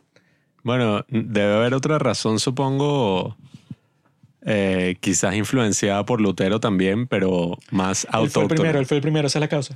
Sí, pero algo así autóctono y que No, tonto. en Latinoamérica no sé qué Porque quién, no los sé que qué cuál. trajeron la religión aquí fueron los españoles. Los españoles por alguna razón tienes a los reyes magos, pero nosotros aquí tenemos al niño Dios porque nosotros somos fans de Lutero. No, no, no tiene mucho sentido. No sé cómo pasó eso, pero pasó. El punto es que pasó. Ahora que sabemos la historia de San Nicolás, podemos pasar a comentar Santa Clausula, la saga Santa Cláusula. la trilogía más épica de toda La la, trilogía historia. más épica que se ha hecho en este mundo desde el cine. O sea, es lo más genial que yo he visto en toda mi vida. Y comenzamos con la película 1. ¿Quieres hablar de la película 1, Pablo? Jo, jo, jo, cringe. Eh, y ya no hablo más durante todo el podcast. Santa Cláusula 1 es una de las películas más influyentes en la época navideña de los padres del cine, junto con Elf y otras grandes joyas de todo este género navideño cinematográfico, del cual no hay tantas películas, pues lo que hay es una serie de películas repetidas que nunca van a ser vistas ni pensadas ni consideradas por el resto del año, sino bueno, solo en el mes de diciembre y solo en estos días cercanos a la Navidad. Entonces por eso es que es un género extraño al que muchísima gente no se aventura, al que muchísimos cineastas no se han aventurado porque, ajá, ¿quién carajo quisiera hacer una película que solamente va a ser tomada en cuenta por unos días en el año? Bueno, no sé. El punto es que Santa Cláusula es esta película de 1994 de Disney y que muestra muy bien cómo era este estilo de películas así de la época de los 90.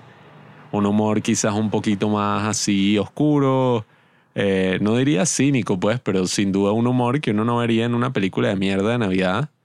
Eh, que, oye, el año pasado vimos nuestra cuota de películas de mierda de Navidad y no eran en lo absoluto parecidas a esta, pues son como una vaina y toda lavada, con puros chistes que tratan de apelar a los niños, a los jóvenes y tal, y bueno, hacen un desastre, pero la gran particularidad de Santa Cláusula es que Tim Allen es el que interpreta a Santa Claus y ajá, es un casting súper extraño si lo consideras, eh, ¿sabes? A primera vista, porque ajá, tú ves a Tim Allen y tú nunca te imaginarías que ese tipo sería Santa Claus.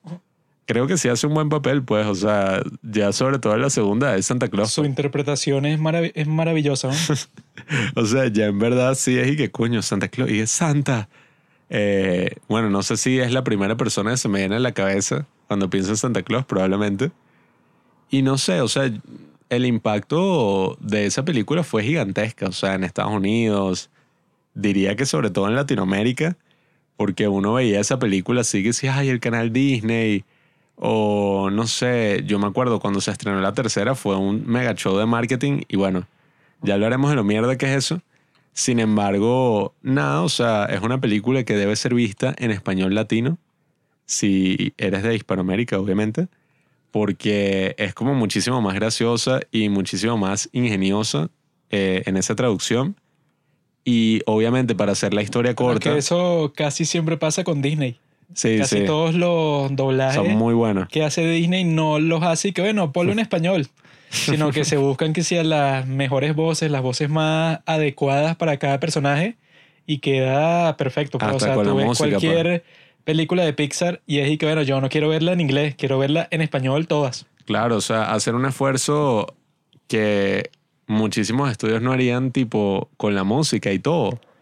O cuando uno ve un episodio de Los Simpsons que de repente empiezan a cantar en inglés y es súper extraño. Bueno, aquí sí se buscan a grandes compositores. Bueno, ¿cómo es que se llama esta de la llama? Las locuras del emperador.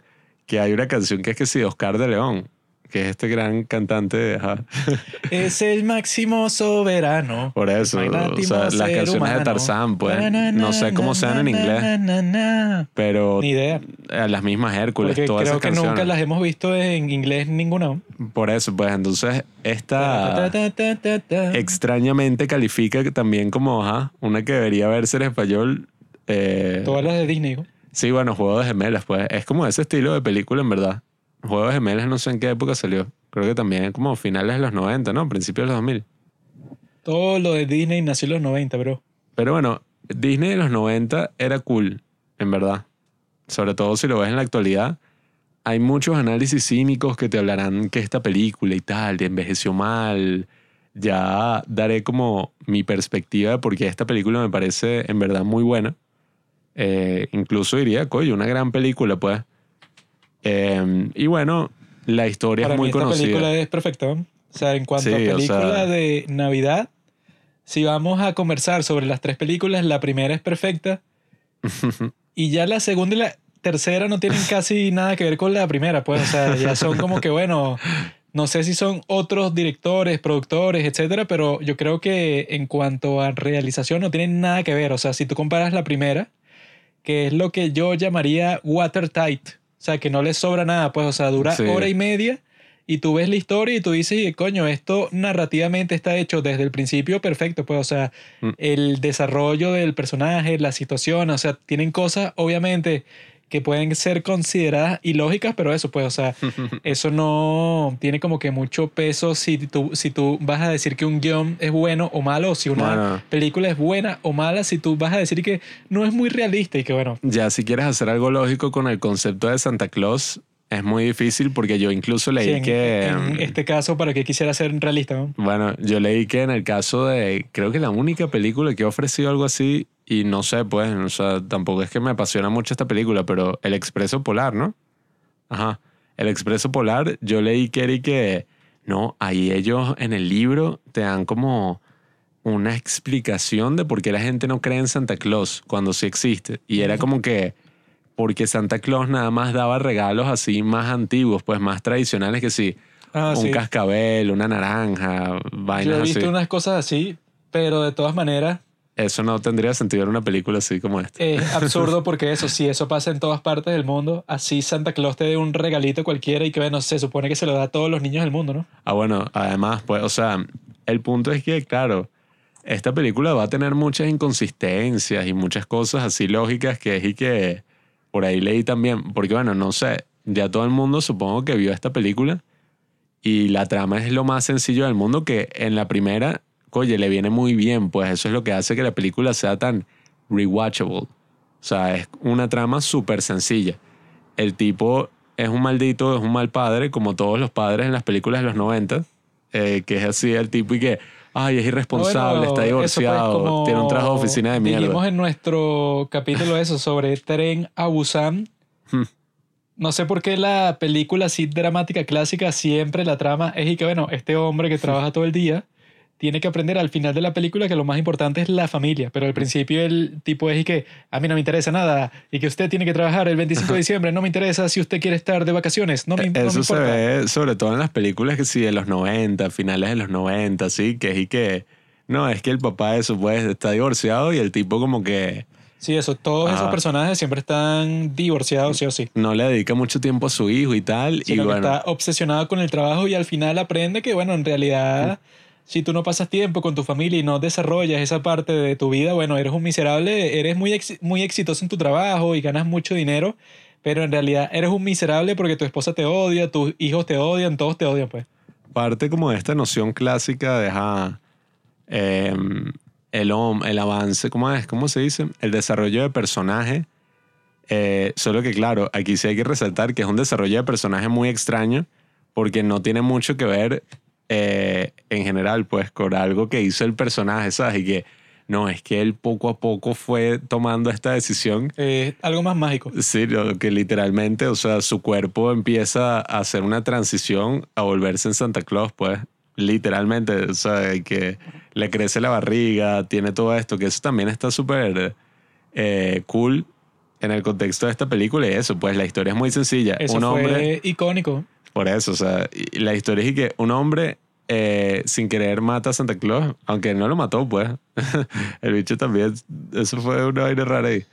Y nada, poco a poco se va volviendo Santa Claus con todos los eh, enredos que eso pueda traer. Y ya, esa es como toda la premisa ya súper sencilla, porque ya en la segunda y sobre todo en la tercera, ya es una vaina súper fastidiosa de Ya contar. pues. la premisa es que sí, para explicarlas y que no, el tipo crea un clon porque él tiene que cumplir la otra cláusula, tiene que conseguir La antes de segunda- este día. O sea, ajá, es un poquito más mierda, pero está interesante. Pero sí parece como que más rápido, Pero más es que furioso. Ya vemos qué es lo que pasa con esta saga, esta Mm. trilogía, que la primera fue una obra maestra. Mm. Y después de un tiempo, coño, o sea, ocho, no, ocho, sí. Sí, sí, ocho, años. Ocho años después dicen y que vamos a hacer Santa Cláusula 2. o sea, ocho años después significa que nadie planeó esto, sino que fue que, bueno, la primera tuvo éxito. Vamos a Era lanzarnos con algo Santa así. Cláusula recargada, una vaina así, literalmente, bueno, pues. Doble dosis de Santa. En cuanto a la historia, no tiene casi nada que ver con la primera, pues.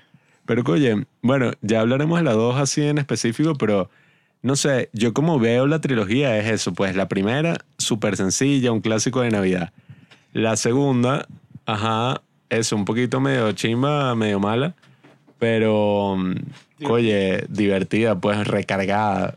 Se nota desde el principio que aquí le metieron tremendo presupuesto y que pasan demasiadas cosas así a lo largo de la película, pues nuevos personajes, eh, una trama ahí dictatorial que bueno, sin ponerme muy así videoensayista a analizar exageradamente lo que pasa, sí es gracioso como que la película resalta como en sí la idea de Santa Claus y de una fábrica así de duendes, qué sé yo, que hacen todos los regalos, sí es muy parecida a una estructura así medio, ajá, dictatorial, eh, fascista, qué sé yo, autoritaria.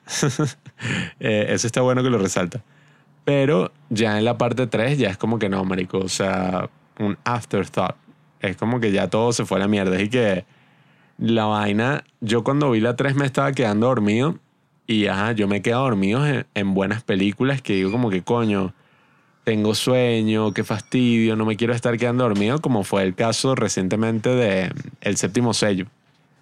Pero en el caso de esta película, yo sí estaba como que me estoy quedando dormido no solo porque tengo sueño, sino porque esta vaina es un fastidio. O sea, esta vaina es lo más tedioso que he visto. eh, como por ahí he visto unas metáforas graciosas que siempre me gusta usar, que es y que, bueno, hay películas que tienen un buen ritmo, pues un buen flow.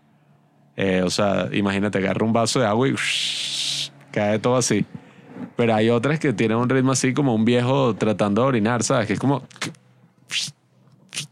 O sea, va cayendo y va cayendo y no termina nunca de ir al maldito valle. Entonces es como que eso es Santa Cláusula 3. Pero bueno, respecto a la 1, yo creo que sí es una película muy influyente en general. Eh, diría que es una de las más vistas de Navidad, aunque mis amigos son medio, ajá, ignorantes, qué sé yo, incultos. y resulta que originalmente aquí iban a participar Robinson y Carlos, que ya han aparecido en otros capítulos de Los Padres del Cine, pero uno no había visto las películas de que era que si un niñito y el otro nunca las había visto y dije, no, joda, marico, no tienen cultura, no tuvieron infancia. Eso es como que nunca hayas visto Star Wars, weón. Es que dije, marico, Nunca he ah. visto Harry Potter. O sea, que, Hay gente no, que es así, hay gente que es y que, no vale, yo nunca he visto ninguna de esas películas. Si ese es tu caso, eres un maldito animal iletrado, inculto. No, no tienen como cultura popular. Tienes que conocer lo básico, no sé, eso pues.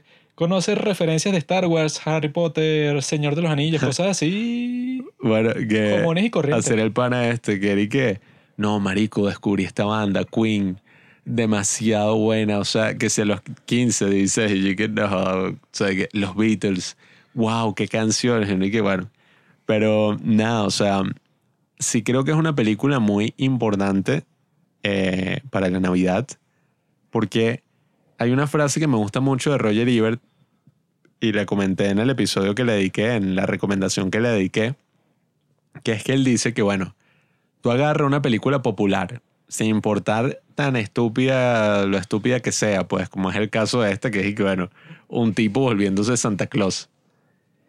Y si la película es popular y le gusta a un número grande de personas, usualmente es porque hay algo profundo detrás de ella. Y yo estaba justamente pensando eso cuando estaba viendo Santa Cláusula, porque bueno, nada, vi unos análisis antes de grabar esta recomendación de una gente ahí medio cínica diciendo que la película era una mierda y tal. Pero yo cuando la estaba viendo hace unos días, pues que la volvimos a ver, ya debe ser la vez número 10 que la veo, yo sí me estaba pues conmovido pues cuando finalmente Scott Calvin eh, se convertía en Santa Claus y era como que, wow, Santa Claus existe, se dan cuenta de estos pendejos, Neil y la otra Eva. eh, se dan cuenta que Santa Claus existía y estaban así como que en este momento es la personificación de mi ex esposa. Esa tipa que, bueno, que viene con el nuevo esposo todo fastidioso. que ¿cómo era? Que se mete en mi vida. Psiquiatra. Coño, eso sí debe ser em, bien fastidioso. Yo cuando estaba viendo ese momento y me conmoví así, ay, la canción sí que tan, tan, tan, tan, tan, tan. Es eso, ¿no? Sí. Eh, cuando suena... Esa es una de las canciones. Bueno, cuando suena esa canción y es como que, ay, mira, Santa Claus es real, yo creo que el aspecto profundo de esta película es que de alguna forma todos queremos creer en algo, pues. Así sea algo tan ridículo como Santa Claus. Eh, o sea, no Santa Claus el santo, pues, sino... Ridículo serás tú, ¿oíste? Santa Claus es un gran hombre. O sea, no la figura, pues, así cultural, qué sé yo, sino eso, pues, así, algo ridículo como que, ay, alguien está poniendo regalos aquí en el árbol y tal.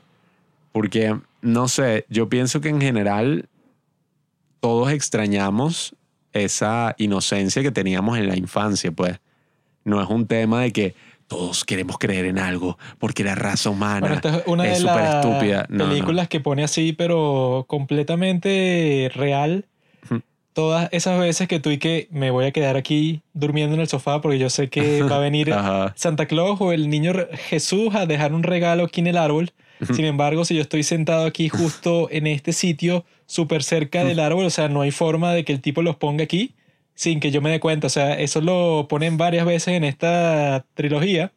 Así que bueno, vamos a ver cómo Santa Claus entra para la casa y está eso, un niño o una niña ahí esperando frente a la chimenea justamente y que aquí va a venir Santa Claus y yo lo voy a ver y le dejé la leche con las galletas, o sea, toda esa sección, pues, o sea, que yo creo que muchísima gente tiene ese recuerdo sobre la Navidad, de que, que yo voy a ser el primero en atrapar a sea quien sea que dé los regalos, yo voy a estar aquí viendo. Me acuerdo de este Joaquín que decía que cuando éramos niños, no, sí, una compañera dijo que ella se quedó y ella vio a Santa Claus que llegó así. Y mi mamá le decía que Santa Claus es el niño Jesús. Pero yo estaba ahí que, es verdad, mira, Juan lo dijo. Y que una compañera. Y es verdad, o sea, ese sentimiento que uno tenía eh, y que lo puedo recordar como si fuera ayer, pues tampoco es que soy un viejo así de 60. Hace 10 años yo recuerdo que yo sí pensaba en la Navidad como que, ay Dios mío, wow, bueno, ya tenía 11 años, quizás un poquitico antes, un poquitico más atrás, como hace 12 años, 13 años, pero era como que un sentimiento de que algo mágico iba a pasar sí o sí esa noche, pues, y de que la mañana siguiente iba a ser una alegría. Independientemente de los regalos, aunque a veces sí decepcionaba un poco, sobre todo ya cuando pasaban los años, porque ya los papás eran y que, bueno, una franela. ¿Te acuerdas cuando yo era niño que me traían, bueno, siendo el menor así, un poco bueno, es más fácil así que, bueno, si el niño tiene cinco años, Exacto. Es que quiero la pista de Hot Wheels. Y que cuando se la da, es que sí. Pero si ya tienes 16, es que bueno, no sé qué le puedo dar. Le, le traeré una muchacha, una modelo rusa, así que toma, hijo. Ya, ya cuando pasaban los años era un poquito más decepcionante porque recuerdo a este amigo, eh, bueno, este mega amigo mío, que todavía es mi amigo, que Manuel, que él contaba, oye, yo sí me reía en ese momento que yo tenía como, sí, como 15, 14 y que, ay, ¿qué les trajeron en Navidad y tal? Y a mí me habían traído como que un muñeco así de Halo del videojuego, pero gigantesco, así arrechísimo, que yo había visto ese día, como que unos días antes y que, ay, me encanta, mira papá. Y él me lo compró, pues era una caja gigante. Eso, entre otras cosas. Y él y que, no, bueno, eh, a mí como que mi abuela me dio un rosario que brilla en la oscuridad mierda. Y el día, pues, el 25, pues, en la mañana, eh, me trajeron carbón. Porque yo tengo una hermana, una hermana chiquita y mis papás querían darle como una lección, como que mi- ella se estaba portando mal últimamente y me dijeron y que mira, cuando esté frente a ella, vamos a hacer así como que, ay, te estás portando mal, te vamos a regañar y te va a llegar carbón para que ella vea como que, ah, mira, ves, si te portas mal, te va... O sea, a ella le llevaron un regalo, pues a él fue el único que le dieron carbón. Eso es lo que yo llamo buen parenting. sí, o sea, pero- los tipos están siendo buenos padres, están enseñando en los momentos mágicos hacia sus hijos y que bueno, Coño, fue una buena elección para la hija, pero para el hijo, que no joda, marico, qué mierda. para él, bueno, ya, ya es un hombre, ya tiene 15 años. Que qué Navidad de mierda, o sea, y que ni siquiera fue que le dieron carbón y después, no, bueno, hijo, por ayudarnos con toda esta actuación, mira, aquí está un teléfono, no, no sé, este videojuego. No, sí, que no, bueno, te jodiste, pues. Esa es la cuestión en donde esta película ya, bueno, y casi todas las películas de Navidad llegan a ser un poco anacrónicas cuando son y que no, bueno, Santa Claus te trajo un camión de bomberos. Ya en estos tiempos son y que, bueno, yo quiero un, un iPad, quiero un Play 5, quiero, casi todo es tecnológico, pues, electrónico. No hay que, mira, Santa me trajo un caballo de madera. Por eso y es yo que me monto encima El y... taller de Santa en la actualidad sería una sweatshop. El taller de Santa en la actualidad, bueno, es eso, pues. O sea, yo vi a Santa Claus como Jeff Bezos. Porque Jeff Bezos, esclavos ahí haciendo, armando vainas de Apple. Jeff Bezos es el presidente de Amazon y él es el responsable porque le lleguen casi todos los regalos de Navidad a las personas que lo piden. Bueno, ahí... Esta película es un poco sobre Jeff Bezos, pues. ah, Yo bueno, quiero hablar sobre Santa Claus Laguna, mi amigo. ya, ya. Tú eres muy tonto para entenderla. Tú no sabes que Mm. cinematográficamente la calidad de Santa Claus la 1 se ve, es eso, o sea, te golpea en la cara, o sea, es algo exagerado. directo. Stanley Kubrick. Porque esta en particular se ve que el que la hizo fue que, coño, quiero hacer la mejor película de Navidad que se haya hecho en todos los tiempos. Quiero que sea eso realista, pero Será Elf, amigo. Este no. quiero que sea realista.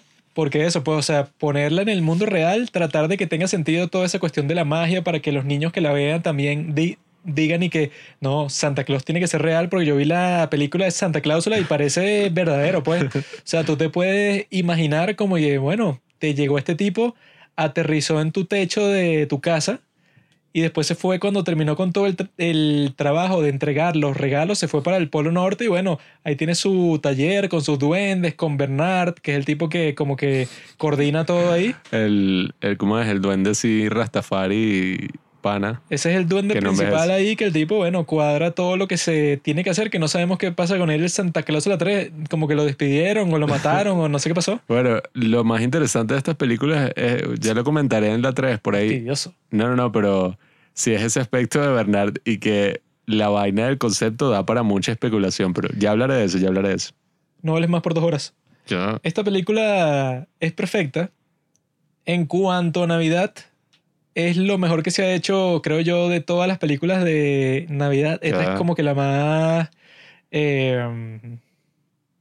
adecuada para tu ver en Navidad. Creo que esta es la, me- la mejor de todas porque yo creo que narrativamente, como comienza, pues este tipo hace juguetes. Tiene una compañía que hace juguetes tiene problemas familiares, pero gravísimos, porque eso, pues, o sea, su hijo al principio lo odia. Al principio le dice eh, a su mamá y que, mira, yo no quiero pasar la Navidad con mi papá, o sea, el tipo yo nunca lo veo y, en realidad no me interesa en lo absoluto mi padre, pues, o sea, yo no quiero estar con él y ya. O sea, que para que tu hijo de, no sé, de 6, 7 años diga eso, tú tienes que ser un súper maldito, y más si tú trabajas como ejecutivo de una empresa de juguetes, o sea, tú tú deberías ser el, eh, no sé, la persona preferida de tu hijo, pero tu hijo no quiere pasar ni un día contigo, ni Navidad. El duende es mejor, amigo. Ahí es que muestras que Scott Calvin es un desgraciado. Sin embargo, pasa toda esta cuestión mágica de, San- de Santa Claus y mucha gente en internet critica a Charlie porque dicen y que coño, Charlie, tú odiabas a tu papá al principio, pero cuando ves que el tipo es Santa Claus y que, ay, yo quiero estar con mi papi, mi papi Santa Claus, pero al principio era que, mamá, no quiero quedarme él ni un, eh, no quiero quedarme con él ni un solo día, o sea, el tipo estaba así en modo maldito, Charlie. Pero cuando pasa todo eso, ese momento mágico y que el chiste mejor logrado de toda la película es que en el taller de Santa hay un cuarto, ¿verdad? Que lo llaman ballroom. Qué mierda. The Ballroom. El ballroom normalmente es el sitio, eso, pues en donde es el, el, el gran baile, ¿no? El baile en donde están las personas, así, el baile clásico. Así como que en esas películas que están ambientadas en el siglo XIX, el baile es como que este salón bastante grande en donde todo el mundo baila y tal. Ballroom, que es B-A-L-L, bola, room, cuarto, ¿no? Ballroom, y en este caso, el ballroom es como que el cuarto de las pelotas, pues. Entonces tú lo ves desde afuera y es como que puras pelotas yendo de un lado a otro. El peor chiste que en mi vida. Es un chiste bastante bueno porque es así que ni, ni siquiera le hacen referencia, sino que está en el fondo y ya, pues el ballroom. Y si lo ves, es ch- chistoso, pues. Está cagado.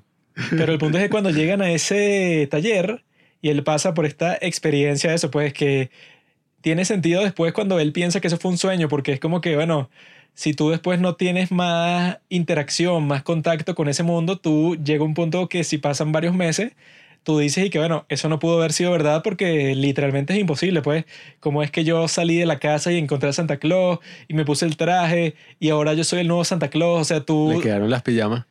con el tiempo tú te pones a pensar en todo eso y bueno, tú piensas, eso, existe como que esa con- contradicción, pero tú tienes evidencia física de todo lo que pasó, pues, o sea, tú tienes el pijama, tienes la bola de nieve que le dieron a Charlie. No, y Sí. que Alejo se acuerda que eso es lo más creepy si yo el- estuviera en esa Si circunstancia. fuera un sueño, bueno, eres el único que te acuerdas, ¿no? Pero el niño se acuerda de todos los detalles también, pero obviamente tiene sentido, pues, o sea, para un adulto que él no lo acepta de una, hasta que, bueno, le traen la lista de los niños buenos y malos, que se la trae así como en un paquete súper mega gigante, que esa parte estuvo genial.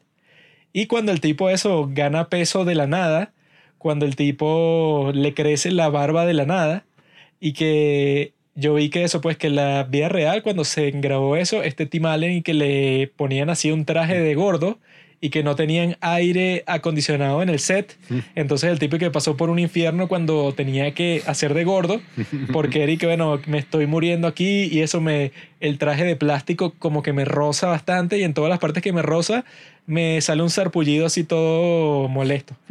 Entonces él, o sea, yo viéndolo en esta película, ese concepto de que el tipo se está volviendo Santa Claus y que el tipo lo tiene que aceptar poco a poco y que los niños se, los, se le acercan porque reconocen que el tipo es Santa Claus y que él, eso pues, o sea, está como que reflexionando y que bueno, este puede ser bueno, este puede ser malo, porque no, no es solo con los niños, sino que al parecer los adultos también reciben regalos, ¿no? Entonces este tipo está eso, pues como que todo confundido y que esa trama, ¿verdad? Que es como que de un drama común y corriente. Esa de que, no, bueno, que te quieren quitar la custodia de tu hijo porque, bueno, piensa que tú le estás que si lavando el cerebro, ¿no? O sea, que, que le está diciendo que Santa Claus es real.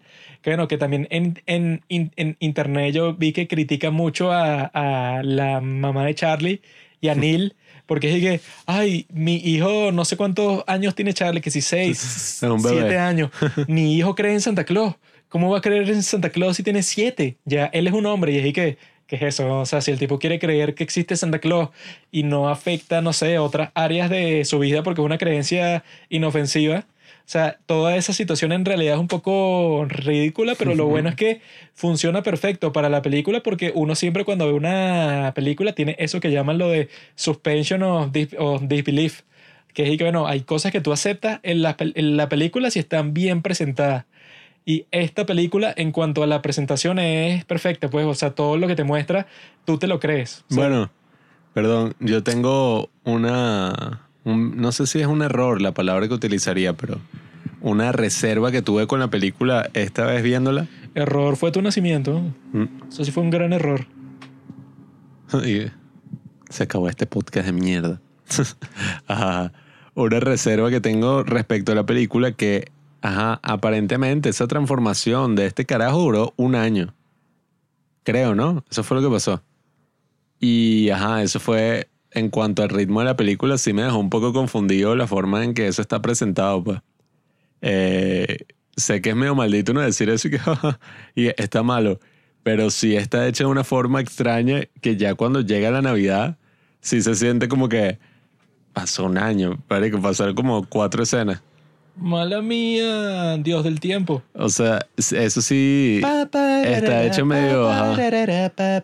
eso sí estuvo hecho medio así a los coñazos, pero bueno, Obviando al pobre tonto que no sabe de cine, que es verdad, es verdad. la audiencia no está pendiente de esas cosas. Eres tú que, bueno, de la de Einstein, de D.W. Griffith. Coño, sí fue confuso, claro, y que para la Navidad tal, y que Navidad, ya pas- yo creí que ya pasó una semana. Para mí no fue confuso en lo, lo absoluto porque yo tengo un, do- un dominio de lo cinematográfico totalmente desarrollado. Está mal hecho, está mal hecho. Pero yo creo que esta película, por todas esas razones, es totalmente watertight, que eso es lo que dicen cuando en la película de eso no les sobra nada. Todas las escenas como que llevan siempre a ese viaje de este personaje que, bueno, que está tratando de reconciliarse con ese hecho que sí pasó, de que el tipo, bueno, viajó para el Polo Norte y pasaron todas estas cuestiones, que ves que tanto su ex esposa como el esposo de su ex esposa están resentidos porque que Santa Claus no les trajo el regalo que ellos querían. eh, en el caso de Neil, a los tres años. Y en el caso de la ex esposa, no sé, pero eso, pues este Neil, que es un psiquiatra que al parecer está todo traumado, Eso sí da de risa. dejó de creer en Santa Claus a los tres años, que bueno, el tipo, bueno, es que si un asesino serial, pues, o sea, que tú dejes de creer en Santa Claus a los tres años, es que tú, no tu infancia fue un infierno. Pero eso, pues, el, sobre todo, vamos a, a debonquear Santa Cláusula. Porque vamos a, no jodas, destruir narrativamente toda esta película porque, ¿por qué los personajes en esta película no creen en Santa Claus? no tiene sentido en lo absoluto. O sea, es lo más ilógico que yo he visto en cualquier película en toda la historia. Porque es que nos vemos que Santa Claus existe. Vemos que Santa Claus trae regalos tan gigantescos y probablemente caros como un kayak. O sea, el, el tipo le entrega un kayak a una persona, no sé quién sea. El tipo entrega millones de, billones de regalos en todas partes del mundo. Y son regalos, eso no es como dicen en esa historia, que no, te trajo, no sé, unos cascabeles. Los No. papás son unos descarados. Santa Claus te trajo, no sé, te trajo un, un Play 5 y no lo compraron tus padres, o sea, un Play 5. Son unos descarados los padres porque Santa Claus les trae los regalos y ellos y que no vale, él no existe, eso lo traje yo. Pero lo raro es eso, pues, o sea, es como que en ese mundo en donde Santa Claus sí existe y mágicamente te llega un regalo en tu casa, es y que, bueno, eso es mentira, que es y que no, ¿por qué los padres no creerían en Santa Claus? Porque ponte que los padres frente a los hijos pretenden que ellos trajeron el regalo. Sin embargo, en, en el caso de la ex esposa y de Neil, cuando ellos están solos, no hay más nadie, ellos hablan de Santa Claus como tú hablarías sobre eso en el mundo real. Que es y que no, bueno, Santa Claus no existe, eso es un mito. Eh, que eso es en el mundo real, aunque no descarto nada, o sea, es posible que Santa Claus existe. De eso va a ser el, el año que viene el especial de Navidad y que se consiguió la prueba científica de que Santa Claus es real. Santa Claus, bueno, es como los ovnis. O sea, hay que, Y el ha, Pentágono tiene ahí unos videos. se ha conseguido en el Polo Norte, Y Una- hay una fuerza que identifica ahí los avistamientos de Santa Claus. pero eso, en Santa Cláusula 1, eso no tiene ningún sentido que, que, bueno, los adultos no creen en Santa Claus cuando ellos habrán visto que, bueno, ponte que tú pretendes eso frente a tus hijos que tú le trajiste el regalo, pero tú, sabes, tú sabes que tú no se lo compraste. Entonces tú, como adulto, tienes que creer todavía más en Santa Claus que el niño. Pero los tipos cuando están solos y que yo dejé de creer cuando no me trajo mi silbato salchicha, que no sé ni qué coño es eso, en cuanto a Neil. Pero eso, pues, o sea, yo creo que esta película es perfecta en ese sentido que todo está compacto, todo está hecho, bueno, de una forma en cuanto a la comedia es perfecto, pues, o sea, que todo como que interactúa en cuanto a cada escena, siempre te está mostrando como que, ah, este es el nuevo aspecto de Santa Claus que no conoces, pues, y que, bueno, el tipo tiene que pasar todo este tiempo con la lista, tiene que pasar, bueno, súper gordo, eso se transforma en un gordote y tiene que comer muchísimo. Porque esa es como que la imagen que la gente tiene de Santa Claus y bueno, el tipo eso mágicamente se convierte en eso, aunque no quiera. Y el tipo le crece la barba y el tipo eso no trabaja nunca solo para Navidad. Que eso, bueno, Bueno, eso tampoco tuvo mucho sentido. Es que ese es el problema, pues, como, ajá, pasó un año, lo despidieron. Y si lo despidieron, que Bernard le mandaba un cheque así con plata para que viviera el mientras tanto. tipo le dijo que buscara ayuda, pero eso pues dentro de la película es y que bueno, cuando muere Santa Claus, ¿verdad? Llega el nuevo Santa Claus, que es el protagonista de la película, al Polo Norte. Y nadie se escandaliza. O sea, nadie está como que, ah, mira, murió nuestro jefe. A nadie le importa en lo absoluto. O sea, estos duendes son unos malditos. No, y, Cuando ah, Tim ajá. Allen se pone a conversar ahí con Bernard y tal, y que mira, conseguí este traje no hay ni la más mínima reacción emocional de nadie que "Ah, se murió Santa Claus, pobrecito. O sea, todos y que bueno, así es la vida. Por eso es que Santa Cláusula 3 no tenía que ser una secuela, sino una precuela. Y que bueno, porque, o sea, quizá la gente odiaba a ese Santa Claus y cuando se murió fue que sí. Bueno, es que ¿cuánto tiempo entonces duró ese Santa Claus? Porque, ajá, el bicho, imagínate, estuvo ahí 50 años, se muere y los bichos estuvieron como si hubiera un nuevo Santa Claus cada mes, o sea, y que... Habrá durado Épale. dos semanas. O sea, yo creo que la posibilidad es que duró dos semanas o los duendes son unos malditos. Porque no les importa en lo absoluto. No, y que todos los duendes tienen como 900 años y son niños. Y eso también es un poco creepy, ¿no? Porque entonces, ¿cómo se reproducen? O sea, Ellos no se reproducen, Santa los crea con su magia.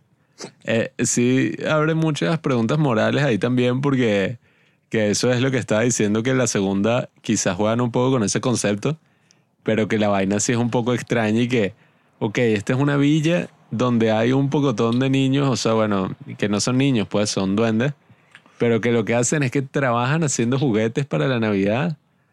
Y Santa Claus es el líder máximo, pues un líder así autoritario que el bicho eso. Bueno, eso fue lo que yo dije sobre, sobre qué tendría que ser que si Santa Cláusula 4. Que que, bueno, está Santa Claus, ¿no? Está su hijo Charlie, está, su, está la media hermana de Charlie, Lucy, y está el, el nuevo hijo o hija de Santa Claus, ¿verdad? Que lo tuvo con la maestra esta, ¿no?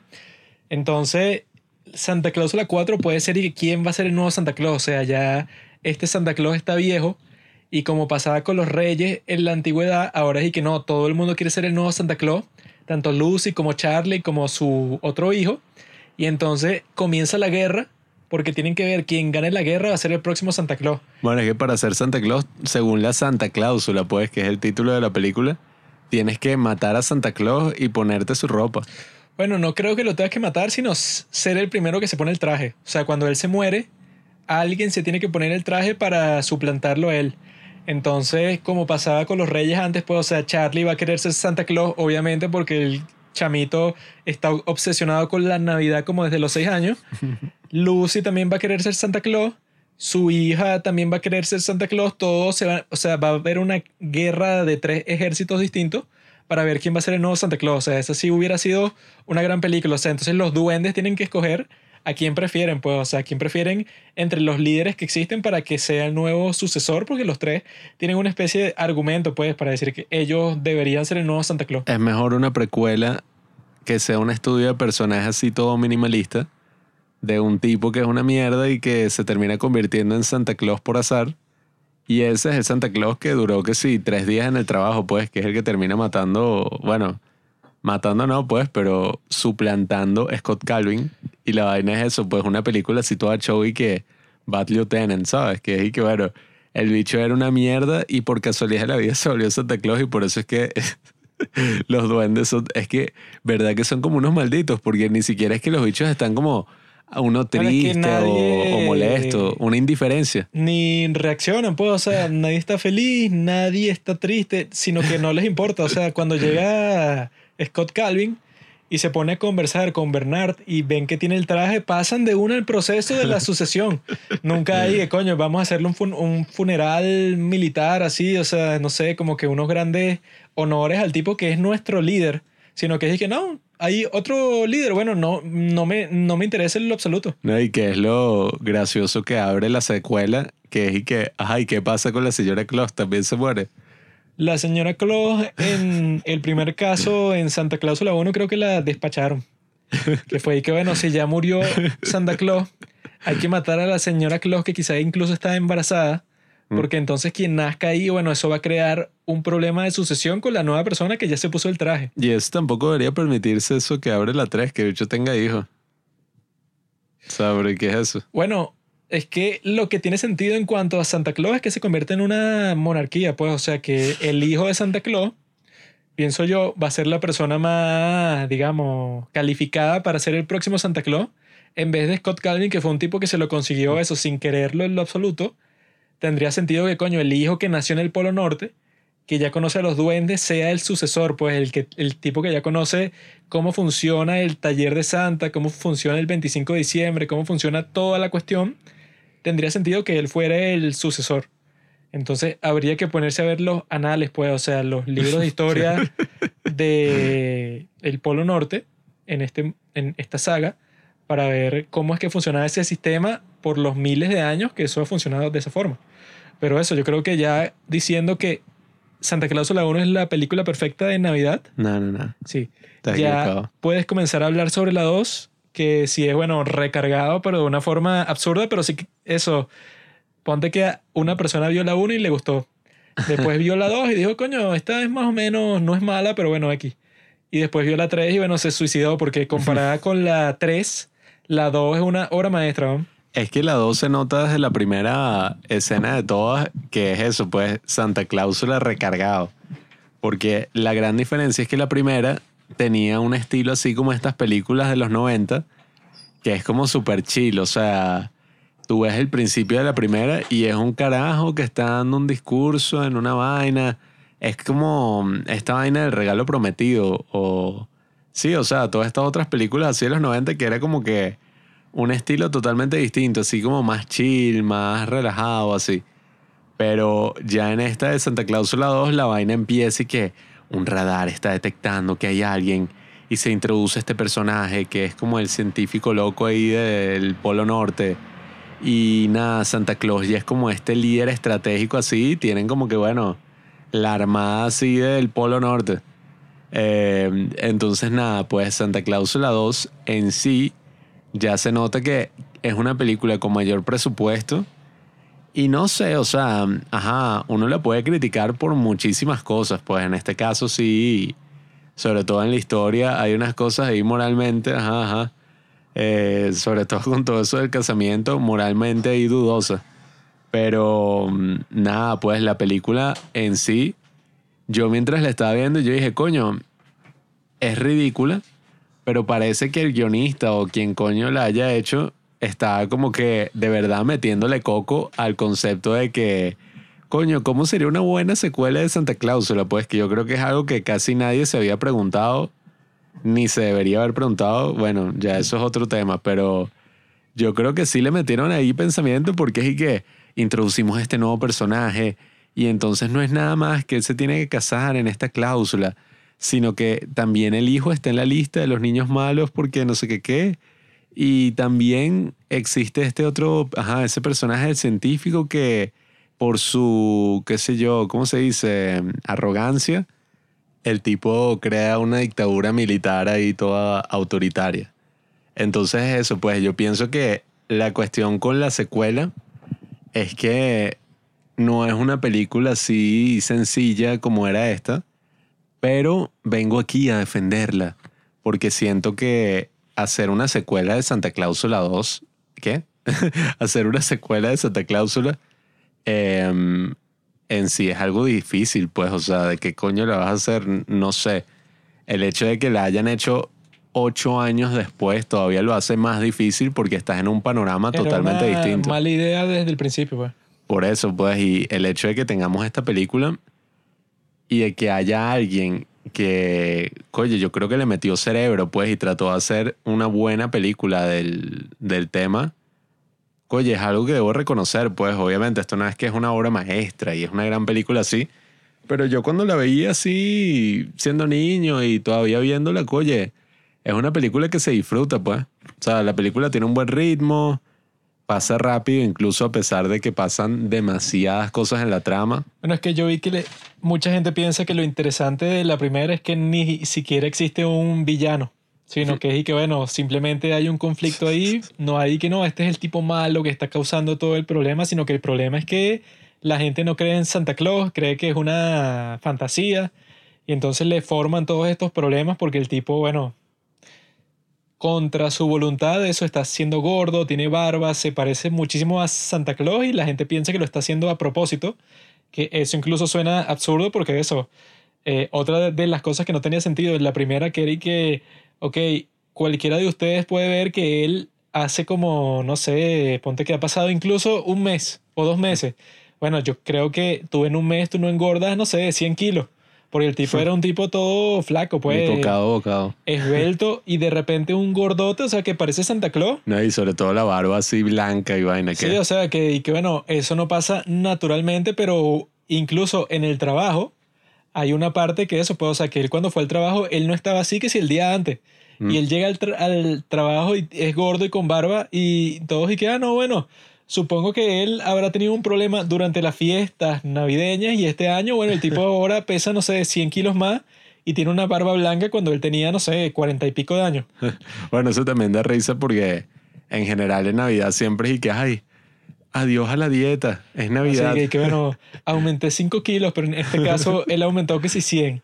No. Pero eso, en la segunda sí existe un villano, pero que es un villano medio lame. O sea, que es medio chimbo porque tú dices y que, bueno, este tipo nunca puso en realidad en peligro todo porque era un peluche, pues era como que un muñeco ahí muy guapo y de cartón. La vaina burda de cringe. Bueno, no sé si la palabra es cringe, pero Aunque no sé. A mí me gustó la parte política que él anda así eso, pues, o sea, con el... La regla. el libro de las reglas y que no, bueno, aquí hay como que la disciplina no, no le está prestando mucha atención y voy a crear mi propio ejército para controlar a todos los duendes y darle carbón a todo el mundo. O sea, es algo así como la era de Ultron, que tú creas a Ultron y el tipo, bueno, tiene su propia conciencia y quiere que sí destruir todo el mundo porque piensa que la humanidad en sí es así pe- eh, pecaminosa.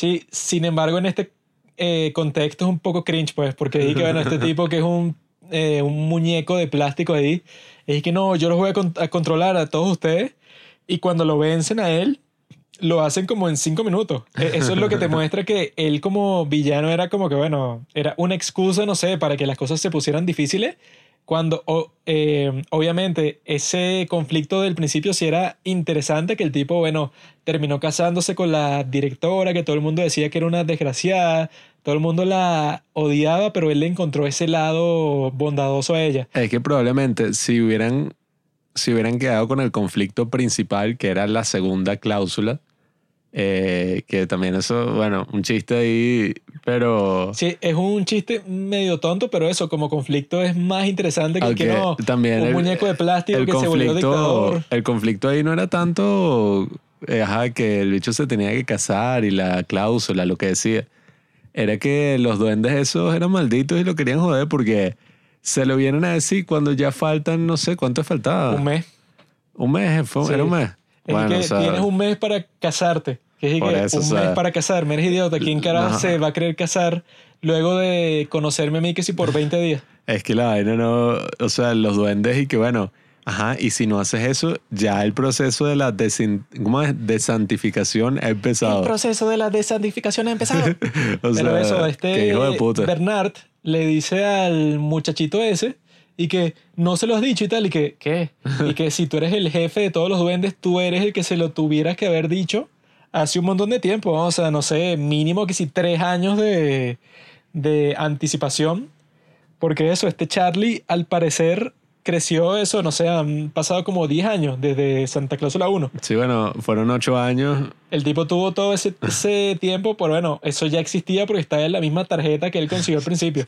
Entonces dije, ¿por qué no le dijiste a Santa? O sea, esa urgencia es totalmente artificial, que bueno, ponte que tú aceptas eso ya para el principio, ese conflicto yo creo que por sí solo ya estaba bastante cool, pues, o sea, que el tipo tenga que conseguir esposa y hace- 90 era como 90 Day Fiance. y se desantifica, entonces ya es el tipo como eh, al principio de Santa Cláusula 1, pues el tipo así flaco, normal, y el tipo eso está tratando de ver cualquiera que, bueno, que esa escena super cringe con la, con la rubia esa que están en un restaurante y, Esa la- estuvo buena. y esa tipa oh, se oh. pone a cantar y es, Lisa. no sé ni qué carajo dice, pues, o sea, canta una canción toda rara, No sé. súper fea así, y, y que tiene está como cuarenta y pico de obsesionada, años. obsesionada con la Navidad y que tengo mis amuletos y tal. Y tiene una, Así, tiene como... una pulsera de amuletos. una pulsera llena de un montón de cuestiones, eh, eh, o sea, pero que Y se ve... tiene la, la- el suéter que tiene de Navidad, tiene la cara de Tim Allen como Santa Claus. O sea,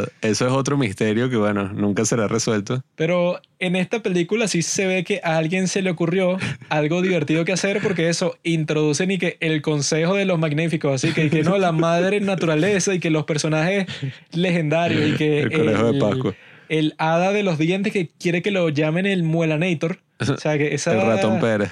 esa parte yo creo que estuvo cool, pues, y que Ah, soy el bueno, muelanator. Yo quería hacer un chiste Y sobre el eso. conejo de Pascua, y, y que no, y que el somnoliento, y que el dios del sueño, y que... Bueno, ya pronto, el próximo capítulo que haremos así, el próximo especial de los padres del cine, va a ser sobre películas sobre el ratón Pérez y todo esto, por lo que te pasó de las cordales, pues.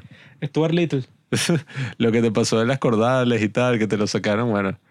En honor a eso, vamos a hacer un episodio dedicado a uno de estos personajes legendarios, pues el.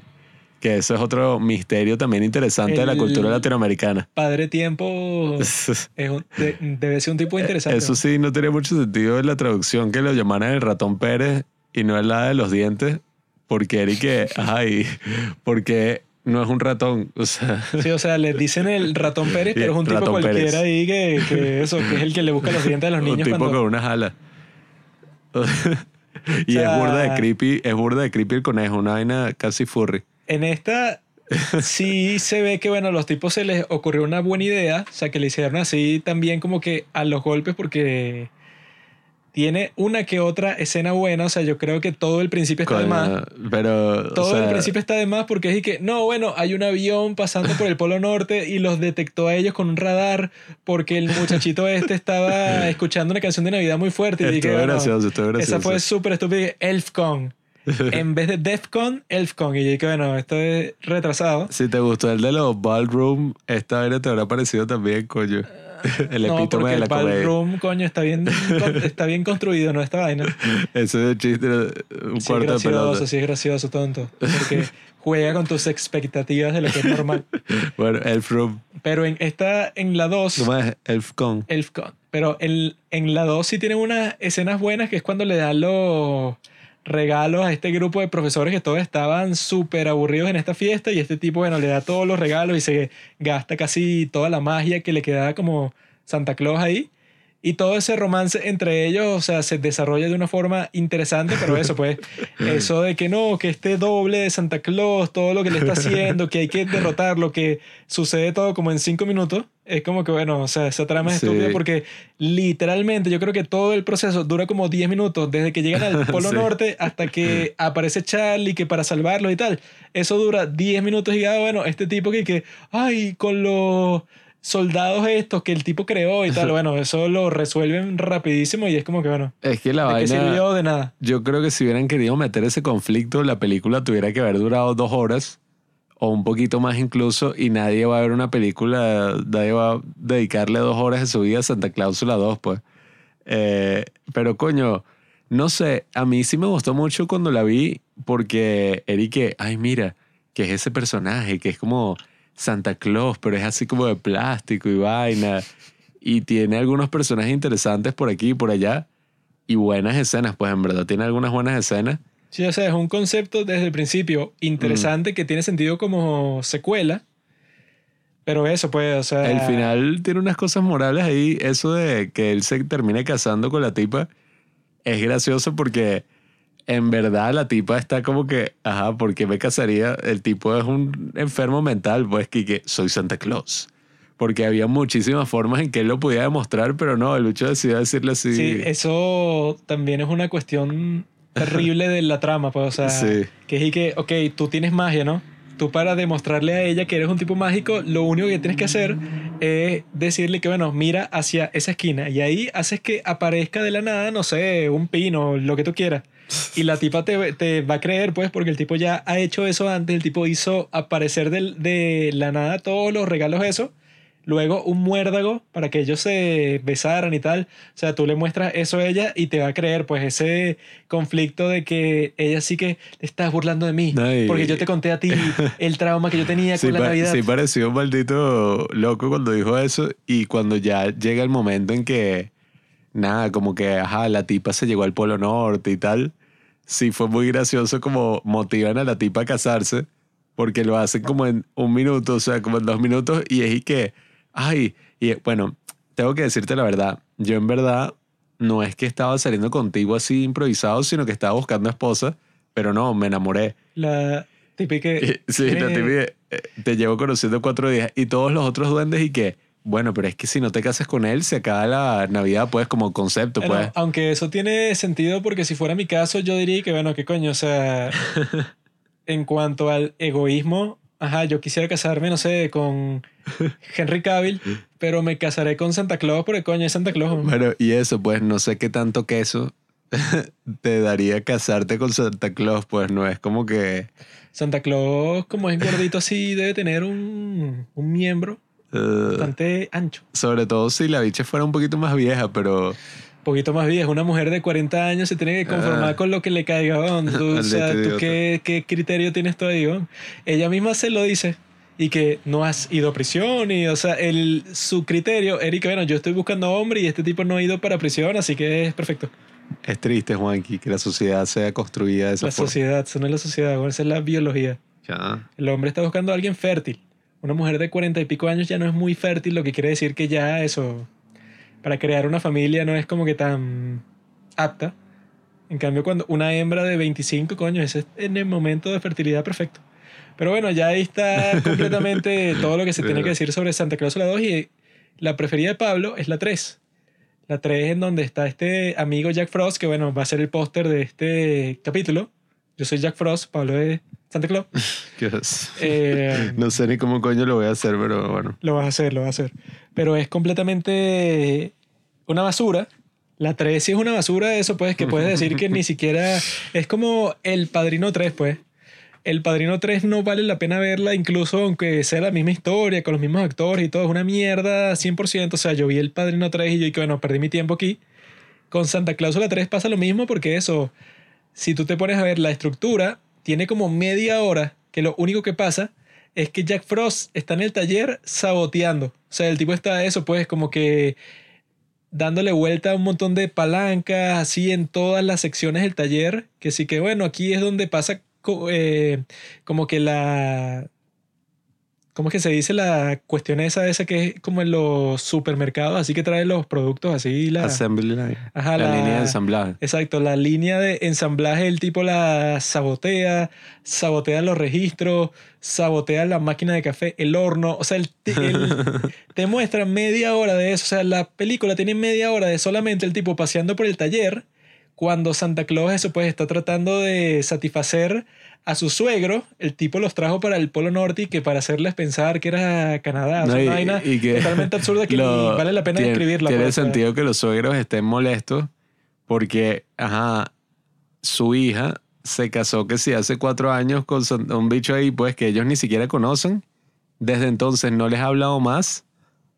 Y nada, o sea, de repente como que los drogan y los llevan a Canadá a ver a un tipo que, ajá, o sea, un viejo ahí, Santa Claus, que está, o sea, Un tipo que parece tener 30 años más que su hija, que ya era vieja, que si con 40 y pico, bueno, este tipo tiene pinta de Ay, tener porque 70 y eh, algo. también eso es gracioso, porque la jeva no envejece así como la señora Claus. Eso tendría más sentido porque si no es incómodo que Santa Claus sea un súper viejo, así con barba blanca y es súper gordo. Y esta tipa es una mujer, eso, exactamente igual como estaba antes, pero un poquito más vieja y ya. Ahí ves la hipocresía eso de Hollywood, así lo de hombres, mujeres y tal. Pero ahí es que eso, pues, o sea, eso dentro de la mi- misma película, media hora de Jack Frost, que yo lo que dije cuando la Ah, estaba viendo y que, bueno, cualquier película haría esa parte un montaje. O sea, eso, pues, Jack Frost como que fastidiando a todos los duendes, a todas las personas, o sea, que el tipo dentro de la película es lo que llaman un Silver Tongue Devil, o sea, un diablo de lengua de plata, o sea, un tipo así que se pone a hablar con todos los personajes y que, ah, tú pareces un poco infeliz, ¿por qué no me cuentas este secreto y tal? Ah, no, tu jefe te está tratando mal, sí, yo también pienso que es un desgraciado. O sea, trata de manipular a todo el mundo y le funciona con todos los personajes. Hasta que el tipo, bueno, hace toda esa estupidez de que no, bueno, Santa, di esta estupidez de que nunca quiere ser Santa. Y el, Santa tu- es el bicho más retrasado del mundo. Si esas son las únicas palabras por las que ya dejaría de ser Santa Claus, ¿por qué coño las dice? Ya toda esa trama es que si lo más rebuscado de la historia, y que no, hay un salón Sí. que solo puedes entrar con una clave toda rebuscada ahí, con una máquina de bebidas y que, y que en Red Deer, eh, que está en el Polo Norte, y que ahí están todas las bolas de nieve de- de los santos del pasado. El y bicho si mata, tú- casi que mata, congela, pues a Nilia, la otra. Sí, y que la de cláusula de escape, si tú dices esta frase con esta bola de nieve en la mano, entonces, o sea, ya todo eso es y que, bueno, es más estúpido aún cuando pasa esa estupidez del viaje en el tiempo y tal, que bueno, ahora el Santa Claus es Jack Frost. Y entonces el tipo, o sea, es lo, horrible esa mierda. lo más estúpido que yo he visto en toda la historia del cine pasa en esta película, que es y que no, bueno, Jack Frost, ¿verdad? El tipo tiene exactamente igual como él lo vio con el otro Santa Claus, tiene un salón y tal, en donde él tiene su bola de nieve personal y eso, y que bueno, yo supongo que si Jack Frost, la única forma que se hizo Sa- Santa Claus fue sabiendo todos esos secretos del Polo Norte, en su caso, cuando era su turno de ser Santa Claus, el tipo lo que hubiera hecho desde el principio es y que bueno, yo no voy a hacer lo mismo, pues, o sea, yo esa bola de nieve la en- enterraré no sé en dónde para que nadie la vea. yo creo que me quedé dormido en esa parte porque yo vi que el bicho se llegó con la bola de nieve y grabó la... Y yo no, entendí eso, qué pasó. Eh, Scott Calvin le dice a Lucy que está ahí con Neil y que Neil no lo conoce. O sea, es una cuestión que se copian exactamente igual de la de It's a Wonderful Life y que cómo se- sería un mundo en donde tú no existieras, pero en este caso no es si él no existe, sino es si él no es Santa Claus. Y en este caso eso, pues, o sea, su ex esposa con Neil se divorciaron y el tipo está solo con Lucy, ella está cuidando a Charlie, pero Charlie es como que un delincuente ahí. Entonces cuando llegan al Polo Norte, que el tipo lo convirtió como que en un hotel, en un casino, en un parque. pues. Porque, porque coño el tipo convirtió el Polo Norte en un resort, pues, como en un parque de no sé por qué haría eso, porque el tipo ya tiene magia, pues, pero No tiene ningún... O sea, Cuando- necesita dinero. cuando están ahí, Scott Calvin le dice a Lucy que no, mira, ve para el cuarto ese mágico de las bolas de nieve, la clave es tal y tal y tal, y yo dije, ok, eso fue hace 12 años, ¿no? Yo supongo que Jack Frost, si te hizo esa trampa a ti y él te estaba espe- esperando, como se lo dice, pues, y que yo estaba esperando que 12 años después tú ibas a venir porque esa es tu perspectiva, pues es como un viaje en el tiempo que tú te diste cuenta que yo soy el nuevo Santa Claus 12 años después de que ya yo he sido Santa Claus. Entonces, bueno, lo más obvio del mundo es que si el tipo se hizo Santa Claus de esa forma turbia, el tipo su propia bola de nieve la iba a esconder no sé en dónde, que sin su escritorio, sin esa misma clave, o sea, que sea la misma clave que se inventó el Santa Claus. O sea, ese es lo más absurdo que yo he visto en toda mi vida. Que, Es una bueno, vaina que solo pasa en las películas así de mierda, pues. es como eso, pues ponte que tú derrocas al rey, ¿no? No sé, por una es- espada que tú encontraste en la armería, pero que sea una cuestión así, una historia toda eh, compleja. Y después esa persona y que no, viajó en el tiempo, pero te hizo exactamente lo mismo, o sea, usó el mismo truco que tú usaste contra él. O sea, obviamente para derrocar a alguien, usar el mismo truco que él usó contra ti no va a funcionar, ¿no? O sea, Jack Frost usó ese truco contra Santa Claus, ese de que no, de la bola de nieve y tal, pero yo supongo que para Jack Frost no va a funcionar porque el tipo fue el mismo desgraciado que se le ocurrió. O sea, él va a tomar precauciones extra para que eso no le pase a él, porque él mismo fue el que se aprovechó como que de esa falla estructural del el negocio del Polo Norte, pues, o sea, de ese cuarto secreto y tal. Pero pasa exactamente lo mismo que le pasó al Santa Claus original, a Scott Calvin. Y yo cuando vi eso, yo bueno, de niño yo no me di cuenta de esto porque yo estaba como que, bueno, esta película de Jack Frost, no sé, X. Pero viéndola Coño. esta vez, yo vi que, bueno, esto yo creo que es lo más estúpido que he visto en toda la historia del cine. Sobre todo si tú comparas en la 1, que coño, los tipos por lo menos se toman eh, como que de manera importante en la historia, que dicen y que yo no voy a poner algo demasiado implausible. O sea, que eso lo dicen muchos cineastas, pues, o sea, que tampoco es que la película tiene que ser 100% verosímil, plausible, etcétera, sino que por lo menos tú esperas lo mínimo, pues, o sea, que sea por lo menos cre- eh, creíble. Pero esta de la 3, con eso que expliqué, o sea, que ya se metieron a ellos mismos dentro de- del guion de la manera más estúpida del mundo, que Jack Frost, bueno, que sí, el actor más desagradable, Bueno, el personaje más no sé, desagradable, yo toda la película es desagradable. ¿no? Desde que era niño, no sé, pero yo siento que no sé ni cómo describirlo. Me da como una mala vibra ese maldito personaje. O sea, pero es que hasta ahorita, pensando sobre la película y viéndola ayer, cuando veía como eso, media hora de ese desgraciado ahí jodiendo el Polo Norte, pues como saboteando, me da como la peor vibra del mundo, que yo sentía como que, marico, qué, qué hijo de puta, o sea, ¿quién es este maldito? Actualmente, en cualquier película, si te muestran a un villano que se hace un desgraciado, o sea, que literalmente llegó al Polo Norte a destruirle la vida a Scott Calvin, tú dices que, bueno, ¿qué característica o qué cualidad tiene él que lo hizo así? O sea, él, ah, bueno, se siente, no sé, eh, que los otros personajes legendarios no les importa él, Pero eso no tiene nada que ver con que él llegue y eso, congeló a los padres de Lucy, Es que- eh, jodió a todo el mundo. Es demasiado hijo de puta. O sea, yo viéndolo ayer, yo estaba como que me quería dormir, pero porque no quería, no quería seguir viendo la vaina, me parecía demasiado desagradable y que este tipo, o sea, ¿qué coño se cree este huevón? O sea, se llega a un sitio a sabotear, o sea, casi que mata gente así que voy a cortar aquí el árbol, Oye, voy a enfriar el- esto, voy a dañar tal. Él usa que si las técnicas más caricaturescas de Ah, sí. manipulación. Que sí que, mira Pablo, eh, dime el secreto más, no sé, más importante que tú conozcas. Dime qué escondes tú en tu cuarto. Entonces estoy que, no, yo no te voy a decir eso porque es un gran secreto. Entonces yo que, ah, bueno, si no me vas a decir es que no lo sabes. O sea, tú no sabes cuál es el gran secreto porque no, no me lo estás diciendo.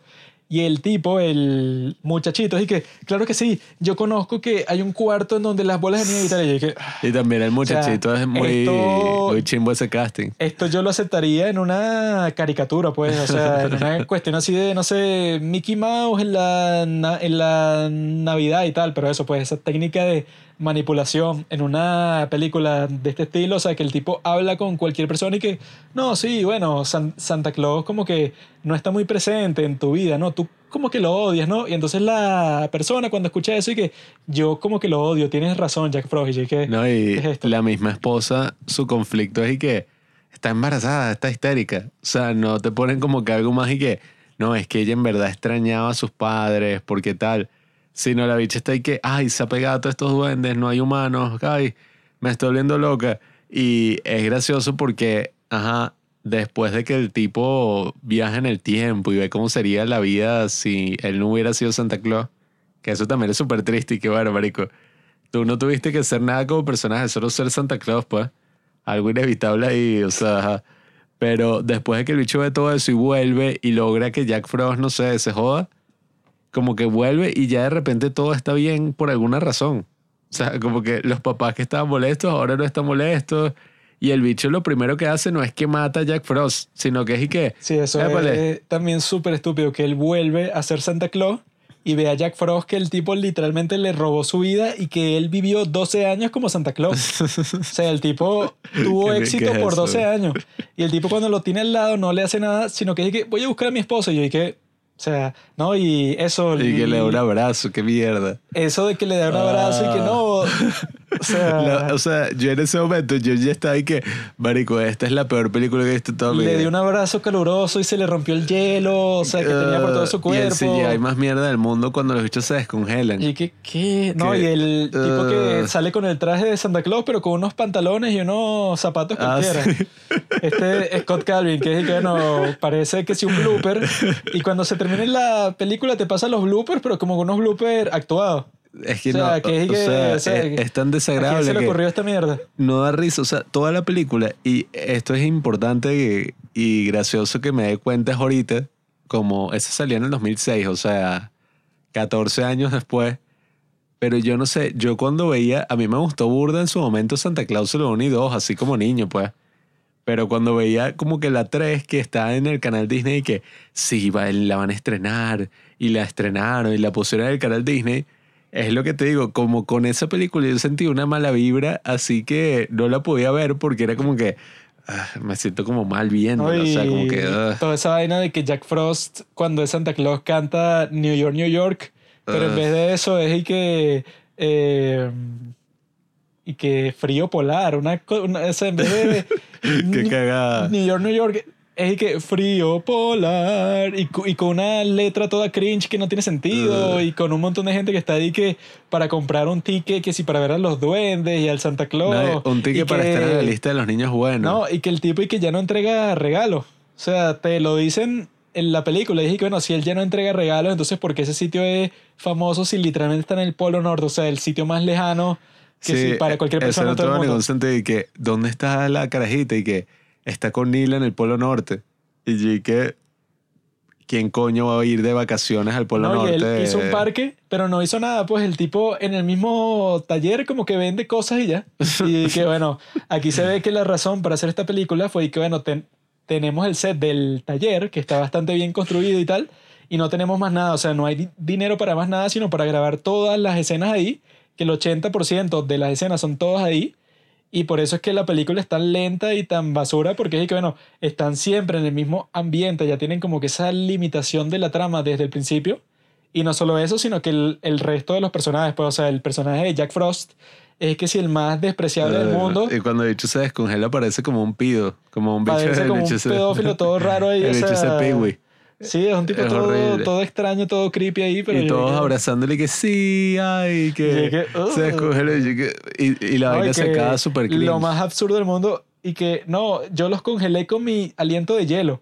Para descongelarlos tendría que descongelarme a mí mismo y que, Eso no tiene ningún sentido, o sea. ok, Y los mató, pues, porque si tú estás congelado por, no sé, ni cua- es que cuando, no sé, no sé. no entiendo ni cómo funcionan tus poderes, o sea, ¿por qué para descongelarlos tendrías que descongelarte a ti mismo? No, y, o sea, y después aparecen como que los padres, los personajes legendarios, y entonces como que empiezan a coquetear con los sí, padres el de la Jeva. Conejo de Pascua está coqueteando con la mamá de la señora Claus.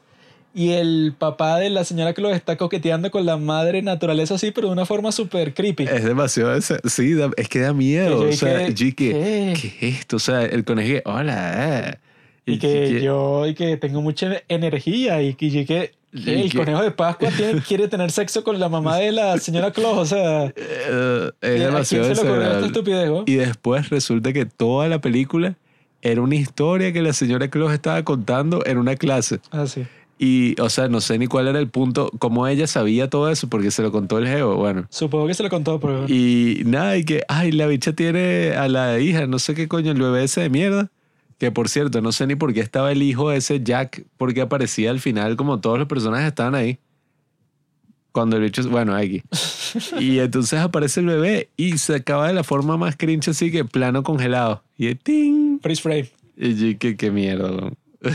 Yo viendo la película, eso sí, ya yo como a la, no sé, como a los 45 minutos, yo dije, ¿qué, qué es esta película de mierda? O sea, No, Eso- yo ya a los 20 minutos está ahí que, marico, ¿qué estoy viendo? media hora y que, mira, Jack Frost llegó a la cocina del Polo Norte y prendió el horno. De repente el horno se quema y tiene que venir el papá de la señora Claus con una extintora a apagarlo. Qué loco, ¿no? Y que, ¿de qué me sirvió a mí ver eso? De nada, o sea, como que no tenía ninguna historia, sino como que, y que, ok, Jack Frost se convierte en Santa Claus. Ese era todo el, el concepto.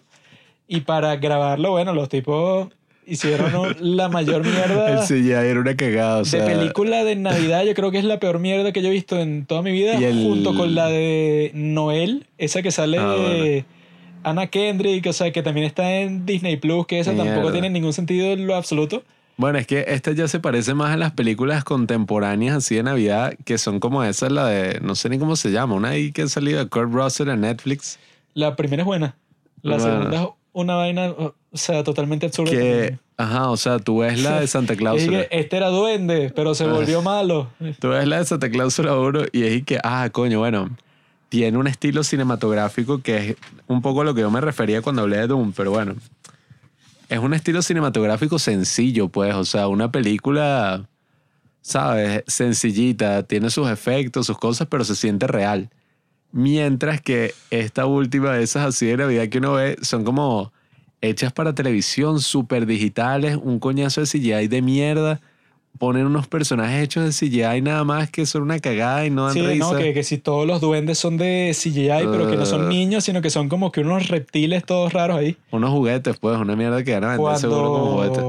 En esta de Santa Cláusula, yo creo que lo más cool de la 1 es que todo ese set del Polo Norte se ve súper real porque es como que totalmente práctico, pues, o sea, todo es construido. Pero en todas las nuevas son y que no, bueno, todo lo que pasa es que Santa Claus tiene unos poderes así, pero de superhéroe de Marvel. Y todos los personajes, eso pues, se encuentran en unos escenarios que, bueno, que le tienen que meter el CGI así, pero de lleno. Que si en todo el contexto, en todas las situaciones, en la de Kurt Russell es como que exageran así, que eso, pues, o sea, que todas las escenas son como que de acción y este Santa Claus tiene que ser una persecución con la policía. Una cagada. Así, pero que eso, pues, o sea, que no tienen un concepto claro como la primera de Santa Claus, la que desde el principio tú lo ves así como que, oh, no, qué loco que este tipo se vuelva Santa Claus y tiene que lidiar con su familia en la vida real. Pero esta son y que, mira, conocieron a Santa Claus y el tipo Mm. tiene poderes mágicos, o sea, eso es como que toda la historia. Ahí es que yo veo, pues, o sea, que es muy importante para cualquier película, pero si es de Navidad, sobre todo si tú no tienes un concepto particular que te digas, y coño, esto puede funcionar muy bien como película de Navidad, que yo pueda eso, pues como que explorar este personaje de una forma que no se ha hecho antes, como fue en Santa Claus la 1, coño, no lo hagas, Juan, porque eso, esa de Noel, que ni me acuerdo de qué trata, pero yo a esa como a los 20 minutos, esa que sale Anna Kendrick, yo estaba ahí que, bueno, no sé a quién se le ocurrió esto, porque lo que han hecho las nuevas películas así de Navidad de ese estilo son y que, no, bueno, es que la sobrina de Santa Claus también tiene poderes y ella visita el Polo Norte de vez en cuando, entonces lo ponen así como que en un ambiente de sitcom, como de comedia estúpida, así, pero que es y que, bueno, eh, o la de este tipo Vince Vaughn, que es que el hermano de Santa Claus, que él llega Ah, para sí, allá. cagada. Esas son todas Qué mierda. unas comedias vulgares así, pero Yo la, dentro de vi, lo de la Navidad. yo la vi cuando salió también como 2008, una mierda así, 2010, no me acuerdo. Pero que sí, o sea, son como películas desagradables de mierda que tú estás y que... ugh, o sea, qué mala, no da risa nada. Sí, o sea, que se inventaron que fuera de Navidad, no sé, para venderla, pero en realidad es una comedia súper mal hecha. Mierdas que uno ve, bueno, las películas como estas de mierda que parecían como 30 actores. Así Y que, que Año Nuevo. Y eh, que- Día de San Valentín, que es la más famosa, pero esa de Año Nuevo que yo me acuerdo que la vimos en el cine y fue que esta es la película más innecesaria Sí, que he que visto es que- en toda mi vida. ¿Cuál es la trama? Y coño, todas estas personas en Año Nuevo eh, es una fecha importante y bueno, cada una quiere hacer algo y bueno, ya, esa es la trama. Que diga, ajá, y No, pero... quién es el protagonista, por qué está pasando todo esto. Pero eso, pues, o sea, yo creo que Santa Claus la 1 se parece que si a, a él fue al, al duende, porque es que, bueno, es ese concepto que todo el mundo conoce, pero yo te lo muestro de una forma de eso, pues, o sea, si yo inserto ese concepto en el mundo real, te muestro todas las situaciones absurdas que eso crea y que no necesito eso, pues que todo sea di- digital, que todo sea CGI o con un montón de eh, escenas de acción como en esa con Kurt Russell, que es que no, el tipo eso como lo persigue la policía y lo mete en la cárcel, pero el tipo usa su poder de santa para cantar una canción y que todos se pongan de su lado y lo suelten. O sea, Ay. unas cuestiones que son como que mega rebuscadas, cuando en realidad esas películas grandes se basan en algo bastante simple, pues. O sea, que la del duende y que bueno, un duende que está buscando a su padre en Nueva York. Esta, Y el tipo piensa eso, pues el tipo piensa que toda la Navidad es súper mágico cuando todos los demás piensan que es algo súper banal y ni les importa, pues. esta es más parecida a eso de eh, La Máscara y, y su secuela, El Hijo de la Máscara, pues que es y que, bueno, una secuela de mierda que tú la ves y tú estás y que no sé ni qué, o sea, no sé ni cuál es la historia, no sé qué estoy viendo, o sea, es como en esta, en Santa Cláusula 3, y que no tengo ni la más mínima idea, de, o sea, me dicen, cuente la historia y que, bueno, nada, Jack Frost es un hijo de puta y quiere joder a Santa Claus y convertirse en Santa Claus y todo se resuelve por una casualidad ahí del coño y listo, o sea, fin. No, y eso cuando son películas que tú ves que desde el principio tienen un concepto fuerte, como Santa Claus la 1 y como el duende, que en el duende tampoco hay un villano, sino que el problema es que la gente no cree en Santa Claus. Y entonces se crean bastantes conflictos y que no, y que la policía de Nueva York y tal, o sea, pero son cosas... Y eh, los mont- ¿Cómo es que era? Y Y que sí, la policía montada. y la policía montada. Pero no son villanos en sí, sino que son eso, pues, como que parte de la historia y ya cuando el verdadero villano, entre comillas, es que, bueno, que el, el padre del duende es como que medio antipático. O sea, son como que dramas de ese estilo, pero cuando son y que, bueno, como Santa Claus la 2 y como la 3 y que el villano es él, cuando en realidad eso no es necesario más allá de que estás haciendo una caricatura o una película de Marvel, pero en realidad si son películas de Navidad, hay como que tantos conflictos familiares de- los que tú te puedes basar para fundar toda tu historia, que no es, nece- no es necesario eso, sobre todo se ve en Santa Claus la 2, pues, que que bueno, hay un gran villano allá en el Polo Norte, pero que si tú llegas allá y como eres Santa Claus y haces tal y tal cosa, bueno, lo, de- lo derrotaste como en 15 minutos. Sí, que eso era lo más gracioso de esa película y que tengo que ir al Polo Norte, sea como sea, y que, ay, ¿qué coño vas a hacer tú? O sea, ¿quién eres tú? O sea, que no tienes ni magia. Pero bueno, el punto es que eso de Santa Cláusula 3 sí me parece, bueno, una de las peores películas que he visto recientemente y no es nada más una película mala, pues, que uno y que, bueno, puede ser disfrutable y todo, una película de mierda uno se burla.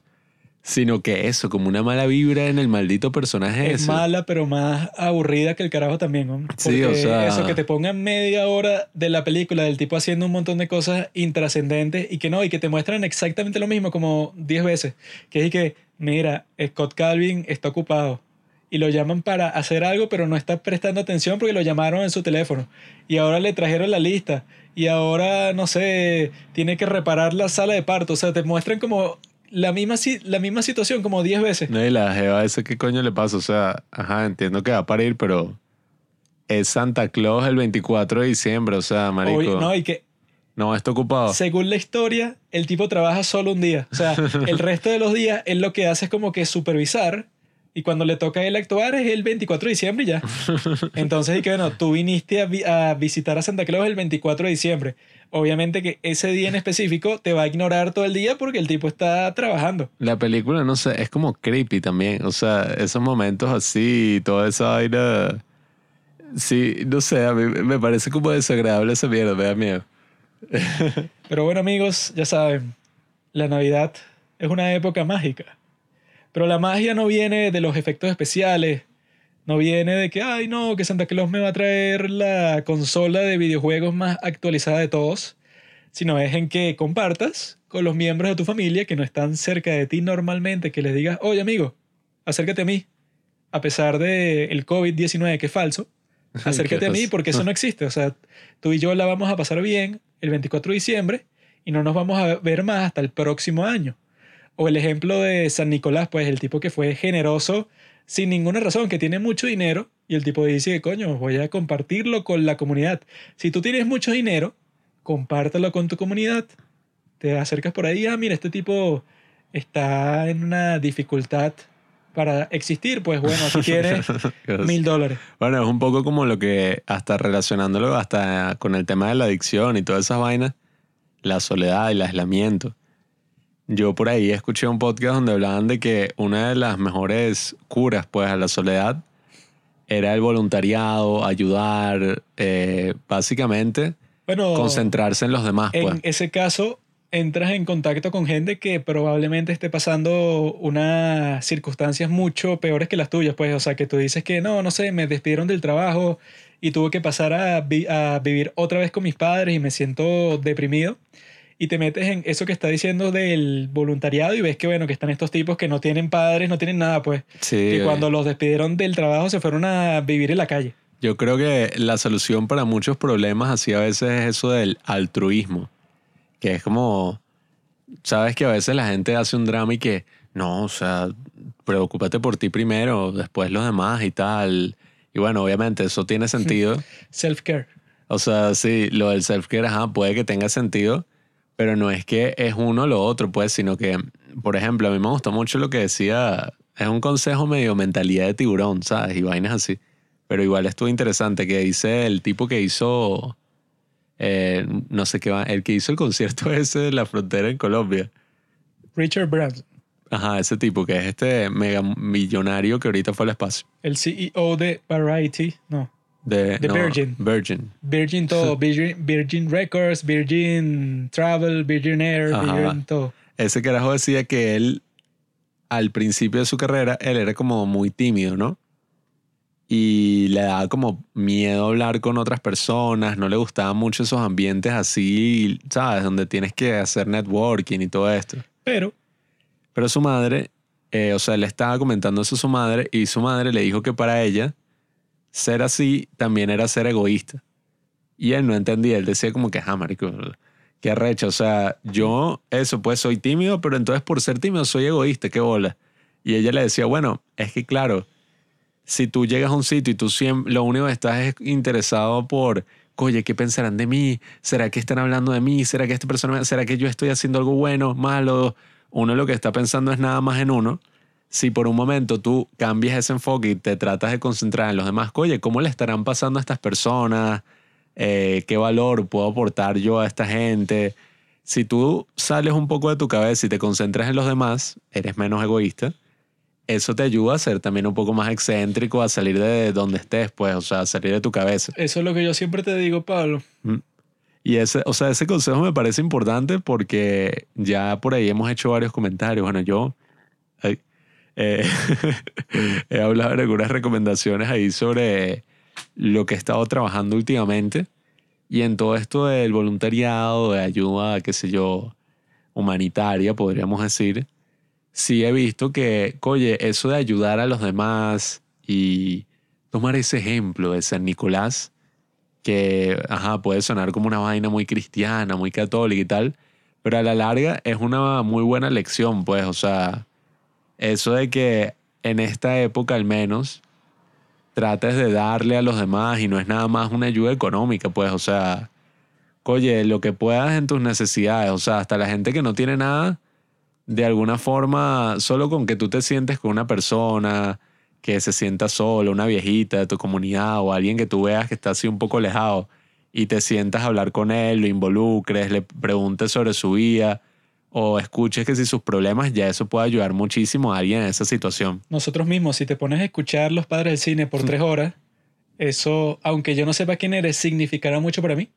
Claro, o sea, si tú nos compartes, nos sigues, le das like a todas nuestras publicaciones, coño, un gran regalo de Navidad para los padres del cine que se sienten solos, pues, aislados en Yo una lo sociedad. que digo es eso, ustedes tienen que ser como San Nicolás. San Nicolás al hombre pobre de las tres hijas bonitas le dio un pedazo de oro, lo lanzó por la chimenea y gracias a él estamos aquí el día de hoy.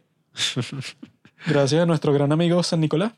Entonces, si quieren inspirar a hacer un podcast a unos muchachos 1500 años en el futuro, hagan eso en su comunidad. Busquen al hombre con las tres hijas bonitas y le lanzan un pedazo de oro por la chimenea. Gracias por escuchar Los Padres del Cine. Síguenos en Instagram en arroba los padres del cine para enterarte de los nuevos capítulos que iremos publicando. Si nos escuchas por Apple Podcast, déjanos una reseña. Si no, disfruta escuchándonos en todas las aplicaciones por las que puedas descargar podcast.